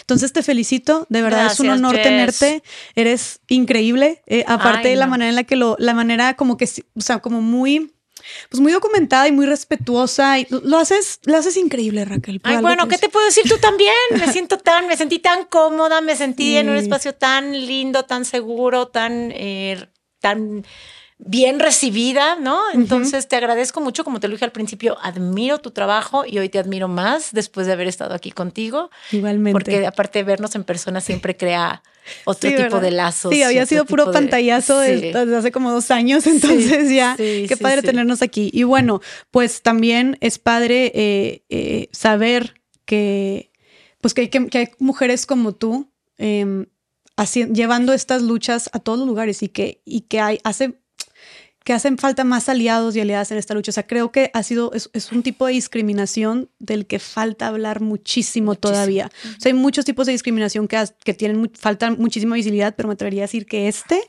y por algo nos explotó tanto la cabeza, porque encontramos, lo, lo encontramos. Porque está normalizado. Ajá, en tantas, y, y lo encontramos en tantos lugares y momentos que está todo el tiempo, que, que justo, que justo fue ver lo invisibilizado que es, pero lo dañino que también puede llegar a ser. Así es. Entonces, bueno, pues a seguir, a seguir compartiendo este mensaje. Una forma súper poderosa es compartir el contenido de Raquel, compartir este episodio también. Y bueno, platíquenos qué les pareció.